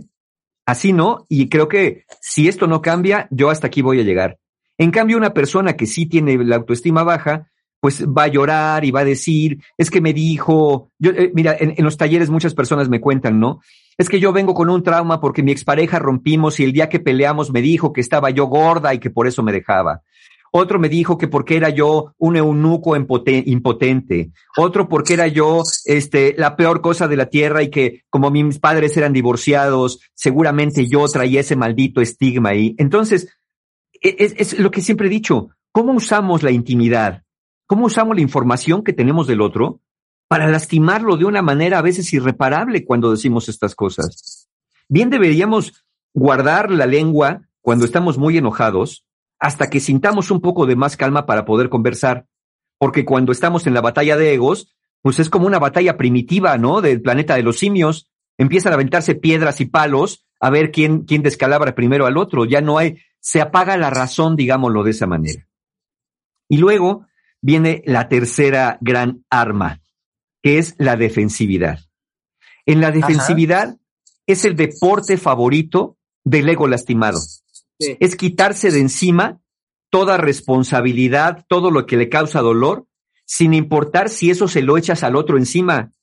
Es el famoso yo no fui, fue TT, pero en este caso modificado a yo no fui, fuiste tú, y péguenle, péguenle que ella fue, ¿no? En un momento dado. Entonces, negar toda responsabilidad. No, yo no fui, no, a mí no me dijiste, no, pues que estás mal, no, no quedamos en eso, no, pues yo estoy llegando a la hora. Todo eso hace que te quieras ver como bueno o infalible, pero en el fondo es un intento de que el otro no se dé cuenta de lo que, lo que es evidente para el mundo. Todos cometemos errores. Con la defensividad, cuentavientes, si con la crítica se daña al otro y le dices no te quiero, con el desprecio es no vales nada, con la defensividad se pierde la confianza, porque el otro sabe que nunca vas a asumir tu responsabilidad. Claro. Ok. ¿Podemos aguantar ahí? Hacemos Aguantamos, una pausa claro. y regresando, ¿a dónde vamos, Mario? Regresando, vamos a, a seguir hablando un poco más de las consecuencias y después si tenemos que renunciar después de que hay guerra de egos o qué hacemos si es posible reparar. Claro, échenme sus tweets, los leo cuentavientes. Hacemos una pausa y regresamos. Estamos donde estés. Síguenos en Instagram como Marta de Baile. No te pierdas lo mejor de Marta de Baile. Dentro y fuera de la cabina. Marta de Baile. Everywhere.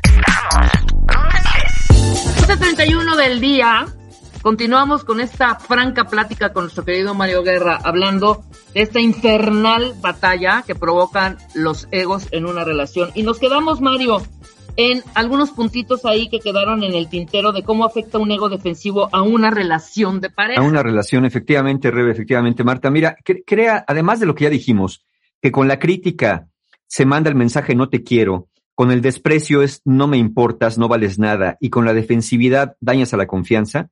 Otra cosa que pasa es que se crea un ambiente muy competitivo. Es lo que se llama una escalada de poder. Tú me gritas, yo te grito. Tú manoteas, yo manoteo. Tú pateas, yo pateo. Tú lastimas, yo lastimo. Entonces vamos para arriba, para arriba, para arriba. Es un ambiente competitivo donde cada uno puede querer demostrar al otro quién manda, quién tiene la razón, quién gana. Entonces, eso ya acaba cuando la relación prácticamente acaba. O yo diría, esto es lo que acaba con la relación, la escalada de poder. Luego, pues obviamente se viven patrones repetitivos de agresión. Porque aunque a veces puedan llegar a ciertos acuerdos, eventualmente siempre algo va a acabar por molestarles, ya que, pues como no son adaptables y no están dispuestos a ceder, a lo mejor hoy dijimos, bueno, ya vamos a dejar esto hasta aquí, pero mañana va a salir otra cosa. Siempre algo sale, por lo cual acaban peleando. Hasta si qué película vamos a ver, si quiero palomitas con sal o con caramelo, si por qué le dijiste esto a la persona, por qué me hiciste quedar mal, por qué le preguntaste, por qué me dijiste, por qué me, me, me despertaste, por qué no te bañaste, todo lo que sea, cualquier cosa, cualquier cosa se vuelve un problema cuando estamos en esta lucha de egos, porque son patrones repetitivos de agresión. Y finalmente, algo bien distintivo de una pareja más normalita, que es capaz de arreglar los problemas y buscar soluciones, a una pareja que vive en una batalla de egos, es que la pareja que está en la batalla de egos no deja espacio para el perdón. ¿Por qué? Porque el ego lastimado usa una armadura muy poderosa, la armadura del resentimiento, para evitar más dolor. Y esta misma armadura que te protege de que tu pareja te vuelva a lastimar, es la que impide que tu pareja pueda acercarse a tu alma, pueda acercarse a ti, porque ya es, me la debes, acuérdate lo que me hiciste, este, no, ni, ni creas, ni creas que ya con eso me, este, me contentaste, este, eso nunca te lo voy a perdonar, es la frase favorita de una persona que le gusta la batalla de egos, la amenaza de eso, nunca óyelo bien, nunca en tres vidas más que viviera, nunca te lo voy a perdonar. Bueno, yo digo, ok, cada uno es libre de perdonar o no perdonar, pero la diferencia es que el que está en una batalla de egos lo grita, lo anuncia, lo usa como una amenaza y como un recordatorio de me la debes y no te va a alcanzar la vida entera para pagármela. Ese es el gran problema. Entonces, después de todo esto, hay una pregunta. Entonces, Mario, ¿hay que renunciar al ego para que pueda entrar el amor? No, o sea, claro que no. No se puede renunciar al ego. Acuérdense que el ego no es un tumor. El problema es que el ego esté enfermo, que, que esté lastimado o que esté agrandado. Que al final el resultado es el mismo. Si está agrandado, pues se siente superior. Si está lastimado, tiene necesidad de mostrarse superior. Entonces, no, claro que no es renunciar. No es posible renunciar al ego. Y, si, y, si, y de ser posible renunciar al ego, eso ya se parecería más a la sumisión y tampoco ese es lo que estamos buscando. Se trata de mediar con el ego y flexibilizarse. Digamos que es como domesticar al ego para que nos siga dando identidad, pero fortalecerlo para que tenga menos necesidad de ser agresivo y menos necesidad eh, de alguna manera de, de atacar y menos, menos necesidad de ser dominante en una relación de pareja. Cuando tú domesticas al ego, es porque ya fortaleciste tu autoestima con una mejor autoestima, el ego está más balanceado. Y eso ya abre la puerta para que el amor pueda fluir entre dos personas. Mira, el amor te hace cuidarte, te hace cuidar al otro y te hace cuidar tu relación. Pero eso es complicado si tu ego te está diciendo todas las cosas que te está diciendo.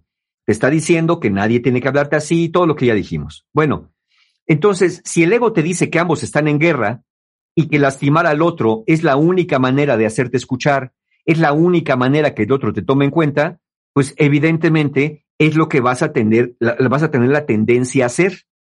Entonces, un, eh, e, esta complicación que trae el ego lastimado, que no te permite cuidar, te dice el otro te quiere picar los ojos, el otro te quiere ver la cara de imbécil.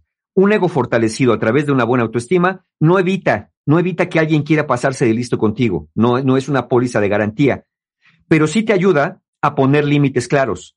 Sí te ayuda una buena autoestima a no tener la necesidad de gritar o lastimar como una forma de hacerte ver o hacerte escuchar por tu pareja. Entonces, dicho esto, ¿qué hacemos?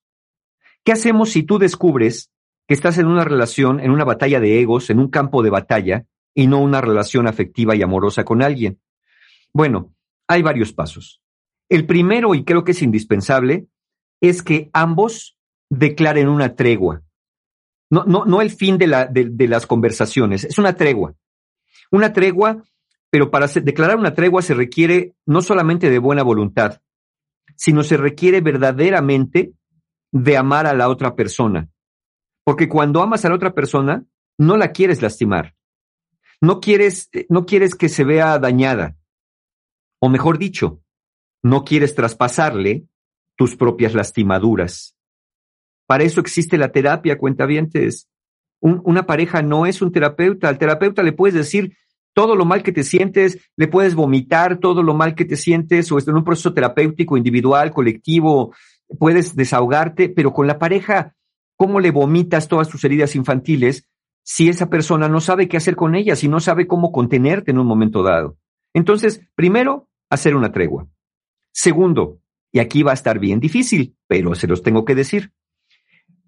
Cada uno tiene que reconocer su parte, es decir, darse cuenta si la constante ante su pareja es estar enojado, es ser grosero, ser reactivo, ser nervioso o ser paranoico. Reconocer cada uno tu parte implica decir, pues es que tú me gritaste, pero también sabes qué, asumo que yo te contesté feo.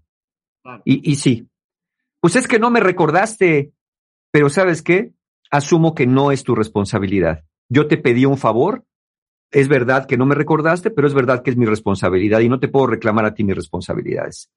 Y eso cuenta bien te requiere una gran madurez, pero también requiere una gran estabilidad y, e insisto, esta gran estabilidad viene de la mano de un equilibrio interno, de sentirse uno con la fuerza suficiente para poder reconocer los errores. Una persona que no reconoce errores, que no reconoce responsabilidades, es una persona muy miedosa, porque no, no es que no tenga, no es que tenga miedo a reconocer, tiene miedo a las posibles consecuencias, tiene miedo justamente a lo que está haciendo con el otro. Es decir, tengo miedo que piense que soy un bueno para nada, tengo miedo que piense que soy un imbécil, tengo miedo que piense que no valgo, tengo miedo que piense que siempre me equivoco. Ese es el miedo. ¿Por qué creen que la lucha de egos es decirle todo esto a la pareja? Eh, eh, dice por ahí un dicho, ¿quieres saber a qué teme tu enemigo? Fíjate con qué te asusta. Aquí yo diría, ¿quieres conocer las heridas de tu pareja? Fíjate con qué te lastima. Con lo que tu pareja te lastima son las heridas que tiene. ¿Por qué? Porque lo que quiere hacer en la batalla de egos es que te duela para que no lo lastimes, pero te duele, te lastima con lo que sabe que duele más, o al menos con lo que sabe que a él o a ella le duele más. Entonces, repito, ¿quieres saber cuáles son las heridas de tu pareja? Fíjate con qué cosa te lastima. Si es con crítica, si es con desprecio, si es con insultos, si es con amenazas. Ahí están las heridas de tu pareja. Mario, los golpes bajos, claro. Los golpes bajos, ahí están. Tercer paso, una vez que hicieron una tregua, una vez que fueron capaces de reconocer cada uno la parte que les toca en esta batalla, lo segundo, lo tercero es humanizarse. ¿A qué me refiero con humanizarse? No siempre se puede tener la razón. Los seres humanos nos equivocamos y nos equivocamos muy frecuentemente y sobre todo nos equivocamos en cosas donde las emociones están muy involucradas y en una relación de pareja es así. Entonces, no siempre puedes tener la razón, no eres el más bueno o la más buena, no eres el más perfecto o la más perfecta, ni eres el más inteligente o la más inteligente. Eres humano y eso te abre a posibilidades de mejora, pero eso no sucederá si sientes que ya eres una persona hecha, eres un ser acabado, ya eres un producto terminado y que los demás no tienen más que admirarte y darte reconocimiento. No, es el reconocimiento de decir, a ver, me interesa tener una buena relación de pareja. ¿Cuántos de ustedes cuentavientes años atrás lloraban y se esforzaban? Es que quiero una pareja, quiero una familia, quiero tener amor y ya que lo tienen, lo tratan como chancla. Es, es decir, no lo cuidan porque y, y, y se les olvida que a veces les llevó bastante tiempo y bastante esfuerzo encontrar una persona que ustedes dijeron en cierto momento que era la correcta y resulta que después lo acaban este deteriorando en golpes y golpes y golpes, como bien dice Rebe, hasta en golpes bajos en un momento dado. Entonces, humanizarse es eso. Humanizarse es reconocer, sí, yo me equivoco también, pero, pero puedo mejorar. podemos hacer algo. Es esta frase que nos dicen las parejas, ¿qué vamos a hacer? No, pues no vamos a hacer nada. No, ¿qué vamos a hacer juntos para mejorar nuestra relación? Y finalmente, buscar ayuda. Para fortalecer tu autoestima, para sanar las heridas del pasado, para poder realmente sentirte ante el otro como un igual y no como alguien lastimado y con necesidad de lastimar, lo repito, tienes que fortalecerte desde, desde el interior. Finalmente, finalmente, cada uno tendría que hacerse a sí mismo una pregunta ante cada situación conflictiva, ante cada discusión, ante cada pleito en la relación. Cada uno tendría que preguntarse esto. ¿Quiero tener la razón o quiero arreglar esto? Y hace un momento que estaba yo en las redes, alguien me dice, Mario, es que yo quiero, yo sé que tengo la razón, pero además quiero arreglar esto. Y yo le digo, sí, pero fíjate en qué te vas a concentrar en la conversación con tu pareja. En demostrarle que tú tienes la razón, como si fuera un niño o niña desobediente que tiene que entenderte, o aún sabiendo que tienes la razón, ya lo sabes, qué bueno que la tengas, en cómo reparas la relación a pesar de eso. A veces, a veces no se puede tener ambas cosas, o a veces sí, pero no vale la pena anunciar yo tengo la razón con fanfarrias para que el otro vea lo maravilloso que soy. Si sientes que tienes la razón, qué bueno, pero hazte una pregunta. ¿Y si no? ¿Y si mi pareja tiene un poco la razón también en lo que me está diciendo? ¿Y si yo me estoy cerrando a escuchar? No vale la pena sentarnos a conversar. No vale la pena que ya que descubrí que esto me duele tanto y me provoca este enojo y esta rabia con la que voy y me desquito, ¿no valdrá la pena trabajar en mí? Miren, ya finalmente cuentavientes, en lugar de querer arrastrar a su pareja, porque a veces pasa, Mario, ¿cómo le hago para que mi pareja quiera terapia? Mario, ¿cómo le hago para que mi pareja quiera un taller? ¿Cómo le hago para que mi pareja eh, haga lo que yo quiero, básicamente, no? Bueno, no siempre lo vas a lograr. Pero cuando tu pareja no quiere no quiere buscar oportunidades de ayuda, no quiere acercarse a un proceso terapéutico, no quiere acercarse a una oportunidad de mejorar. ¿Por qué no piensas qué puedes hacer tú? Yo sé que algunos me dicen, no, Mario, es que el del problema, la del problema es mi pareja. Por eso quiero que vaya, porque el problema es el otro. Miren, nada más asuman algo, porque sé que si están en batalla de egos, a lo mejor esto que les estoy diciendo van a decir, no, no, yo no soy. Ok. Nada más cada uno asuma en todos los problemas que tienen su relación de pareja, tienen al menos el 3% de responsabilidad. Nada más el 3%. Cualquiera puede asumir el 3%. Bueno, con ese 3% trabaja, porque en ese 3% está tu autoestima dañada y está tu infancia todavía no resuelta. Entonces, con ese 3% nada más, no les pido más, nada más asuman el 3%. Asuman que cierto momento le picaron cuando no le tenían que picar, que en cierto momento se podían haber quedado callados cuando estaban a punto de lanzar un insulto, que en cierto momento podían haber escuchado de una manera distinta para poder entender lo que su pareja quería decirles, pero en cierto momento le dijeron, cállate, a mí no me hables así. Reconozcan eso, solamente el 3%, y eso ya será un avance para buscar encontrar, deshacer la batalla de egos y abrir paso al amor, al amor genuino, al amor verdadero, al amor que se entiende, que se comprende, pero que también a veces se perdona o incluso dice, creo que no podemos seguir juntos acá, pero no en una guerra interna donde ni están bien ni están separados. La idea es que si están juntos, estén bien y si no van a estar bien, pues para eso los barcos tienen botes salvavidas, para que cada uno se ponga a salvo. Oye, Mario, pero mira, todo lo que nos han escrito y lo puedes verificar en tu, en tu timeline y en tu Twitter, la gente súper honesta, los cuentavientes muy, muy honestos, aceptando que ellos han iniciado esta batalla, que ellos se han metido en este túnel del terror y en algunos momentos han cedido, pero están súper francos ahorita tuiteando, que ahí los podrás ver y en el transcurso de la tarde les contestarás, pero súper honestos, muy bien cuentavientes, los que están ahorita padeciendo eso y los que están provocando este caos, ¿me explico? Claro, claro. Aquí Fabi nos dice, es difícil creer que mi ego está desatando guerra tras guerra en mi relación. Sin embargo, yo he cedido mucho, Mario, y por lo general siempre salgo perdiendo. Pero lo hago por no seguir en la misma fregadera, ¿no? Claro, pero ahí está, porque es lo que les decía. El ego, eh, eh, cuando está mal, o está súper inflado y armas una guerra, o se desinfla totalmente y acaba cediendo.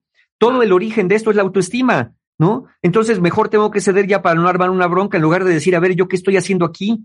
Muchas personas dicen, es que tengo que rescatar mi relación. Pues sí, pero yo siempre he dicho, a veces cuando no puedes rescatar tu relación, vale la pena que te rescates a ti mismo o a ti misma.